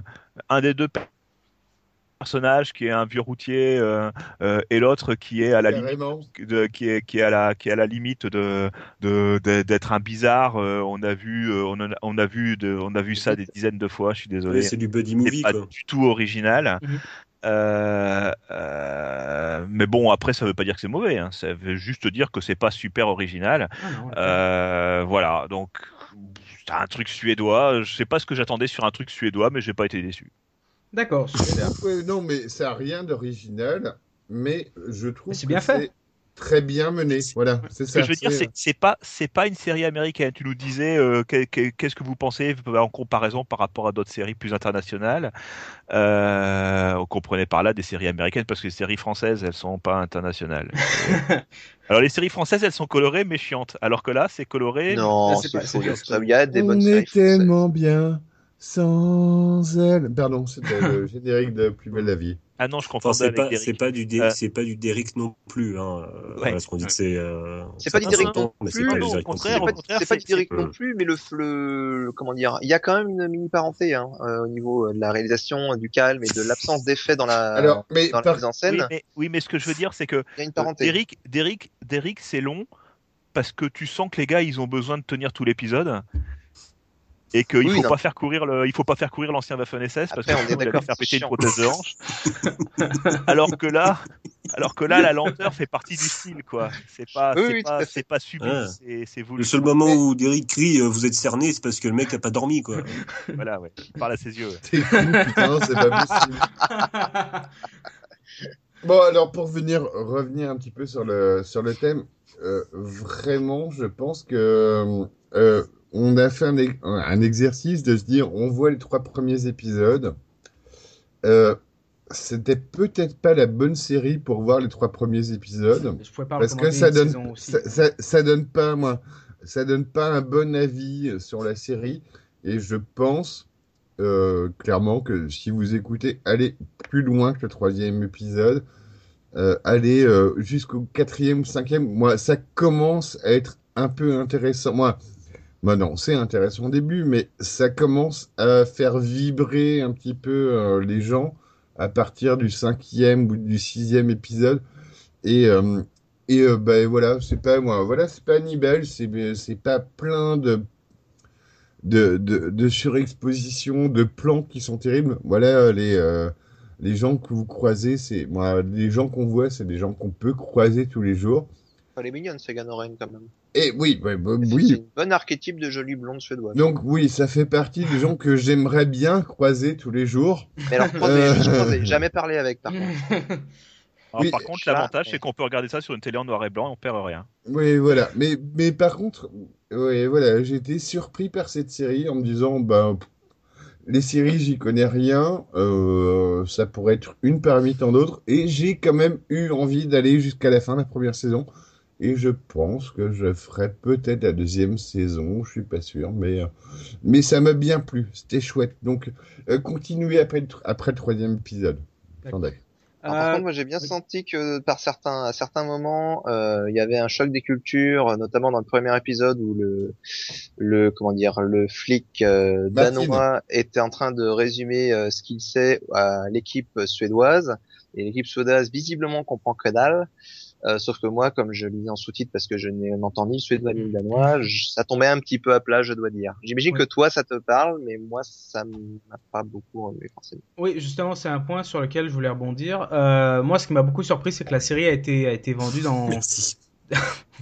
C'est la, ouais, série- la- oui, la série- le très tout, tout discret au loin. et Euh, oui, quoi qu'il en soit, ton Une avis à toi, blague. Oui, bah, bah, donc euh, je vais donner un peu de, peu de background. La, la série a été vendue dans à peu près euh, 100 pays. Euh, donc un gros succès pour euh, la Suède, évidemment, et euh, le Danemark. Et euh, évidemment, ça m'a beaucoup surpris parce que non seulement ça... La, la série touche avec, bon, évidemment, c'est une série criminelle un peu euh, classique, avec euh, le, le, le duo un peu classique euh, du, euh, du, Voilà, euh, c'est du vieux routard et, et de Mhm. la stricte. Mais... euh, Psychopathe. Psychopathe, si tu veux. Euh, mais ce qui m'a beaucoup surpris, c'est que le fait que non seulement c'est une série scandinave euh, qui serait pas forcément euh, super abordable pour tout le monde, mais en plus c'est une série qui a deux langues. donc euh, qui euh, de langue assez proche, je l'avoue, mais de langue quand même qui euh, qui euh, Mm. se percute de manière assez, sans, sans sans beaucoup de sans beaucoup de préparation, j'imagine pour les auditeurs. Donc moi, évi- moi évidemment, j'arrive à avoir un peu les subtilités, à- vu que vu que bon, j'ai étudié le suédois, j'ai vécu j'ai vécu en Suède depuis trois ans, euh, donc euh, je connais, j'a- j'arrive à voir un peu les différences et euh, ce qui ce qui clash. Mais pour des pour des personnes qui pour des téléspectateurs qui verraient ça de l'extérieur, je me demande c'est quoi votre opinion parce que pour moi c'est une série assez euh, subtile sur euh, les différences euh, déjà d'un point de vue des différences culturelles Et, et Euh, d'ailleurs, hmm. euh, quand c'était diffusé, il faisait quoi? Il, il sous-titrait euh, ou il donnait des explications pour les mots typiques de l'autre langue euh Tu si- puis parfois t'avais des moments awkward, euh, enfin Ouais. euh, étranges, euh, où euh, t'as euh, comment il s'appelle Saga qui fait répéter à une infirmière un mot, et toi t'as pas compris la différence entre les deux, du coup. Ouais. c'est- c'est- Mais justement, pour moi, c'est, moi, c'est une question bête comme ça, mais juste par exemple pour vous, est-ce que vous avez vu la différence entre le danois et le suédois? C'est par exemple un truc euh, assez. Non. Non? Non, mais en plus c'est des langues, c'est des langues hyper proches, il me semble, le danois C'est, assez, c'est assez proche, mais d'un point de vue de la prononciation, c'est assez. euh, Oui, la- mais dans, dans les versions, ouais, nous, on voit que sous-titré ou, que- ou que redoublé, on l'entend forcément pas. Enfin, ça te... bah si, t'as le droit de l'entendre quand même, mais euh... Bah, en doublé, ça, tu l'entends super pas. tu l'entends ah bah si t'as regardé une version doublée, mais du coup c'est comment ils font le... en doublage euh, la différence d'accent? Ils mettent des Marseillais du côté de Danemark? Voilà, il y a les. Marseillais et les Belges. J'ai honnêtement, font comment- bienvenue chez les ch'tis. j'ai honnêtement aucune idée comment ils font pour le doublage, mais. euh, Ils font la même, hein. Ils font en français. Basta. Ah d'accord, donc Ah, tu l'as regardé en On français, passe toi à côté sur certains Bah oui. trucs. alors. Ah oui, c'est un peu dommage. ouais. Mais euh, c'est une série qui a été appréciée euh, autant au Danemark qu'en Suède ou euh, Oui. ça a plus marché dans un des deux? Non, ils ont boudé en Suède parce qu'ils ont une, ils ont une héroïne psychopathe. non, non, Non, honnêtement, parce ça- que la moitié du cadavre est pas si reluisant que ça en Suède par rapport au Danemark. Non, bah, pour, euh, pour être honnête, la série a très bien marché dans les deux pays et même dans le reste de la Scandinavie, mais elle a gagné beaucoup de succès quand euh, les droits ont été rachetés par l'Allemagne qui ensuite ont été vendus à la BBC. Puis lorsque c'est arrivé sur les, sur les écrans anglais, là c'est là que ça a vraiment Mhm. fait le carton. Euh, j'ai fait, fait un papier sur le sujet, donc euh, je, je connais à peu près tout Et- et- Oui. Et, et dis-moi, est-ce que je disais, c'est juste ou pas? Est-ce que l'un est la caricature de l'autre ou pas? Euh, C'est ce que je te demandais. Si c'était, si Saga, c'était la version suédoise vue par les Danois, et si euh, Martin, euh, Martin, machin, Ouais. c'était euh, le, le, le danois mais vu par les Suédois. Euh, je dirais que la représentation de Martin Rode est plus représentative des, des Danois que Sa- euh, Saga, c'est vraiment un T'as extrait. pas envie d'aller en Suède hein, avec Non, Saga. c'est ça. hein. Puis, même, même, je veux dire, même dans la série, blondes. Saga, je veux dire, Saga, elle clash même avec le reste de ses collègues, quoi. Elle a besoin de, elle a besoin de son Mm. boss qui lui dit, regarde, tu sais, presque comme tu expliquerais à une enfant comment, euh, comment se comporter en société. euh, Comment ça marche la vie Ouais, bah c'est ouais. un roman, c'est un roman à la base, non? Non, c'est euh, purement original pour la télé. Ah d'accord. Ok. Et donc, euh, donc il y a série qui a été faite. Donc euh, là, il y a la troisième saison qui se continue, si je ne m'abuse, Ouais. euh, en Qui ce moment. Qui est fini, je pense. Euh, fini? Bah, donc, euh, ouais. D'accord. Bah, donc, euh, la troisième qui va arriver en France. Euh, ça a été refait en Angleterre, moi, moi, moi, Avec aux la France. Voilà, et en français avec. Ah, il y a eu euh, un remake en fait. Il y a eu un remake. il y a eu un- deux remakes Ouais. en fait. il y a- Avec le tunnel et la une nana coupée sous le pont, d'accord. C'est puis euh, malin, donc en, malin. Fran- en France, il y a oui le tunnel qui est donc euh, le remake euh, franco-anglais euh, fait par Canal+ et Sky, si je me souviens bien. Ah, c'est ça, d'accord. Mais en fait, je trouve que c'est, je pense que c'est une bonne idée et une façon plutôt intelligente de prendre cette série parce que, étant donné que les différences culturelles n'ont pas grand intérêt pour quelqu'un qui est pas scandinave, Mhm. euh, les reporter, euh, par exemple, faire un truc entre le Portugal et l'Espagne pour les gens de la péninsule ibérique ou Ou effectivement. le Corée du Nord et la Corée du Sud. Oui, ça marche moins bien, moi, ou à base de. À la fin, ils s'envoient euh, des missiles, ça se passe pas bien du tout. Non, mais c'est, enfin, le remake pour le compte, alors je suis plutôt contre en général, me semble une bonne façon d'aborder, euh, d'aborder cette Ouais. série. Et euh, je sais qu'aux États-Unis, euh, donc euh, ça avait été, euh, ça avait Et été, euh, ça, ça- ça avait fait, un- il y avait, il y avait eu un remake qui s'appelait euh, The Bridge, euh, qui était entre euh, les US et euh, le Mexique, et Mm. qui, euh, Ça se terminait avec Donald Trump qui bombarde. qui, co- qui qui, fait un mur. qui fait un gros mur euh, qui coupe le, le, le pont en deux. Non, mais bah, ça, ça, c'est- ça avait été apprécié par les critiques, mais ça n'avait pas eu le succès euh, espéré pour en faire une deuxième saison. Donc, euh, on reverra pas une saison 2 euh, de la version américaine. Je ne sais pas s'il y aura une saison 2 de la version française, mais en tout cas, pour le moment, la, sais- la, la série euh, originale suédoise-danoise euh, a l'air de bien tourner. J'espère. Euh, J'imagine qu'ils vont faire une quatrième saison. Bah, mais moi, ça- je suis, bah, en ayant vu au moins la première, je leur souhaite de continuer. J'espère, comme d'habitude, que ça va pas traîner dans 12 saisons, que ça va Non, pas bah. s'enfermer dans des trucs un peu pourris. Dans Mais saison cool. 5, saga souris. C'est ça. Ah, je l'ai vu, on l'a vu sourire plusieurs fois, ça fait encore plus peur. Oui, non, une- c'était une connerie.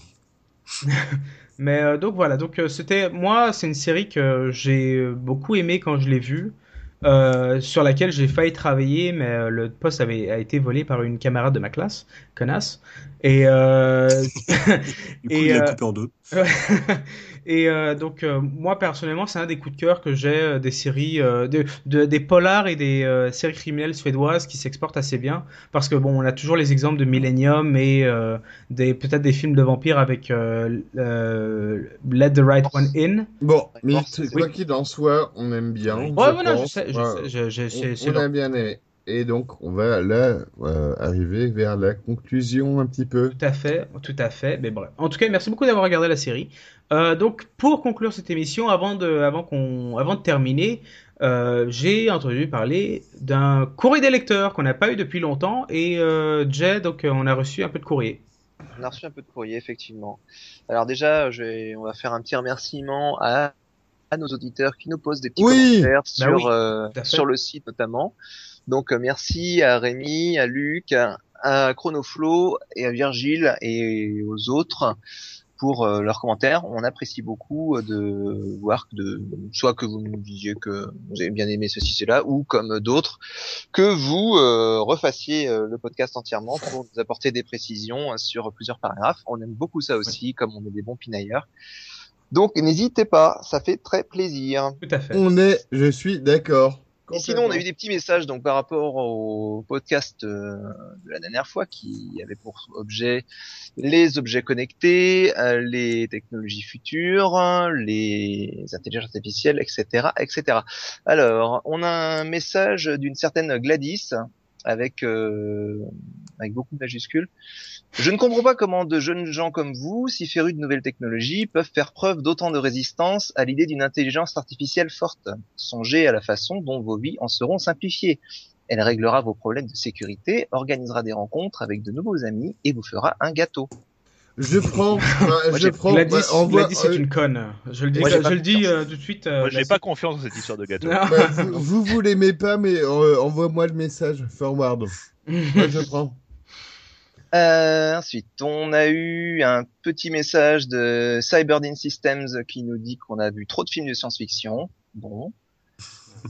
Il a raison. Hein. Oui, oui, il n'a pas tort là-dessus. Euh, ensuite, euh, le développement des objets connectés et des biotechnologies permettra à moyen terme l'avènement d'une nouvelle humanité, plus rapide, plus intelligente et en parfaite santé. Pourquoi se méfier du progrès quand le futur est à nos portes, porteur de meilleurs lendemains? C'est signé Sarif Industries. Ah, bah, c'est Oui. bizarre. Font leur pub. quoi. C'est, c'est... beaucoup, il y a beaucoup de gens euh, qui veulent euh, promouvoir les nouvelles technologies et euh, la, la, la décadence de l'humanité face aux robots. Bon. Moi, j'ai l'impression. hein. C'est drôle, hein. on, on- on est bien au niveau du courrier, mais je pense qu'on reçoit beaucoup de spam quand même. C'est ça, ça arrive, oui, ça Ouais. la communication euh, directe. euh.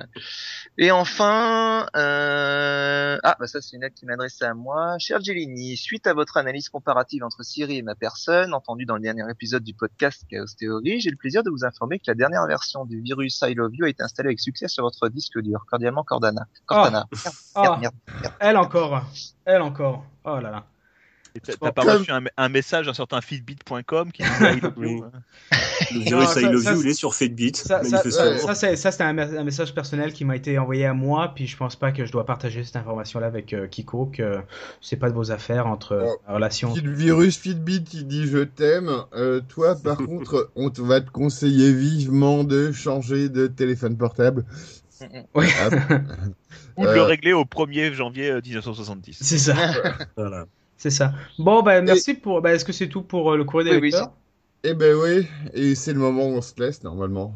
Ah, ça, ça me rend triste à chaque fois, mais en tout cas, merci euh, à vous tous d'avoir fait partie de ce podcast. Merci Jay, merci Choupi, merci Yuki, merci Chaos.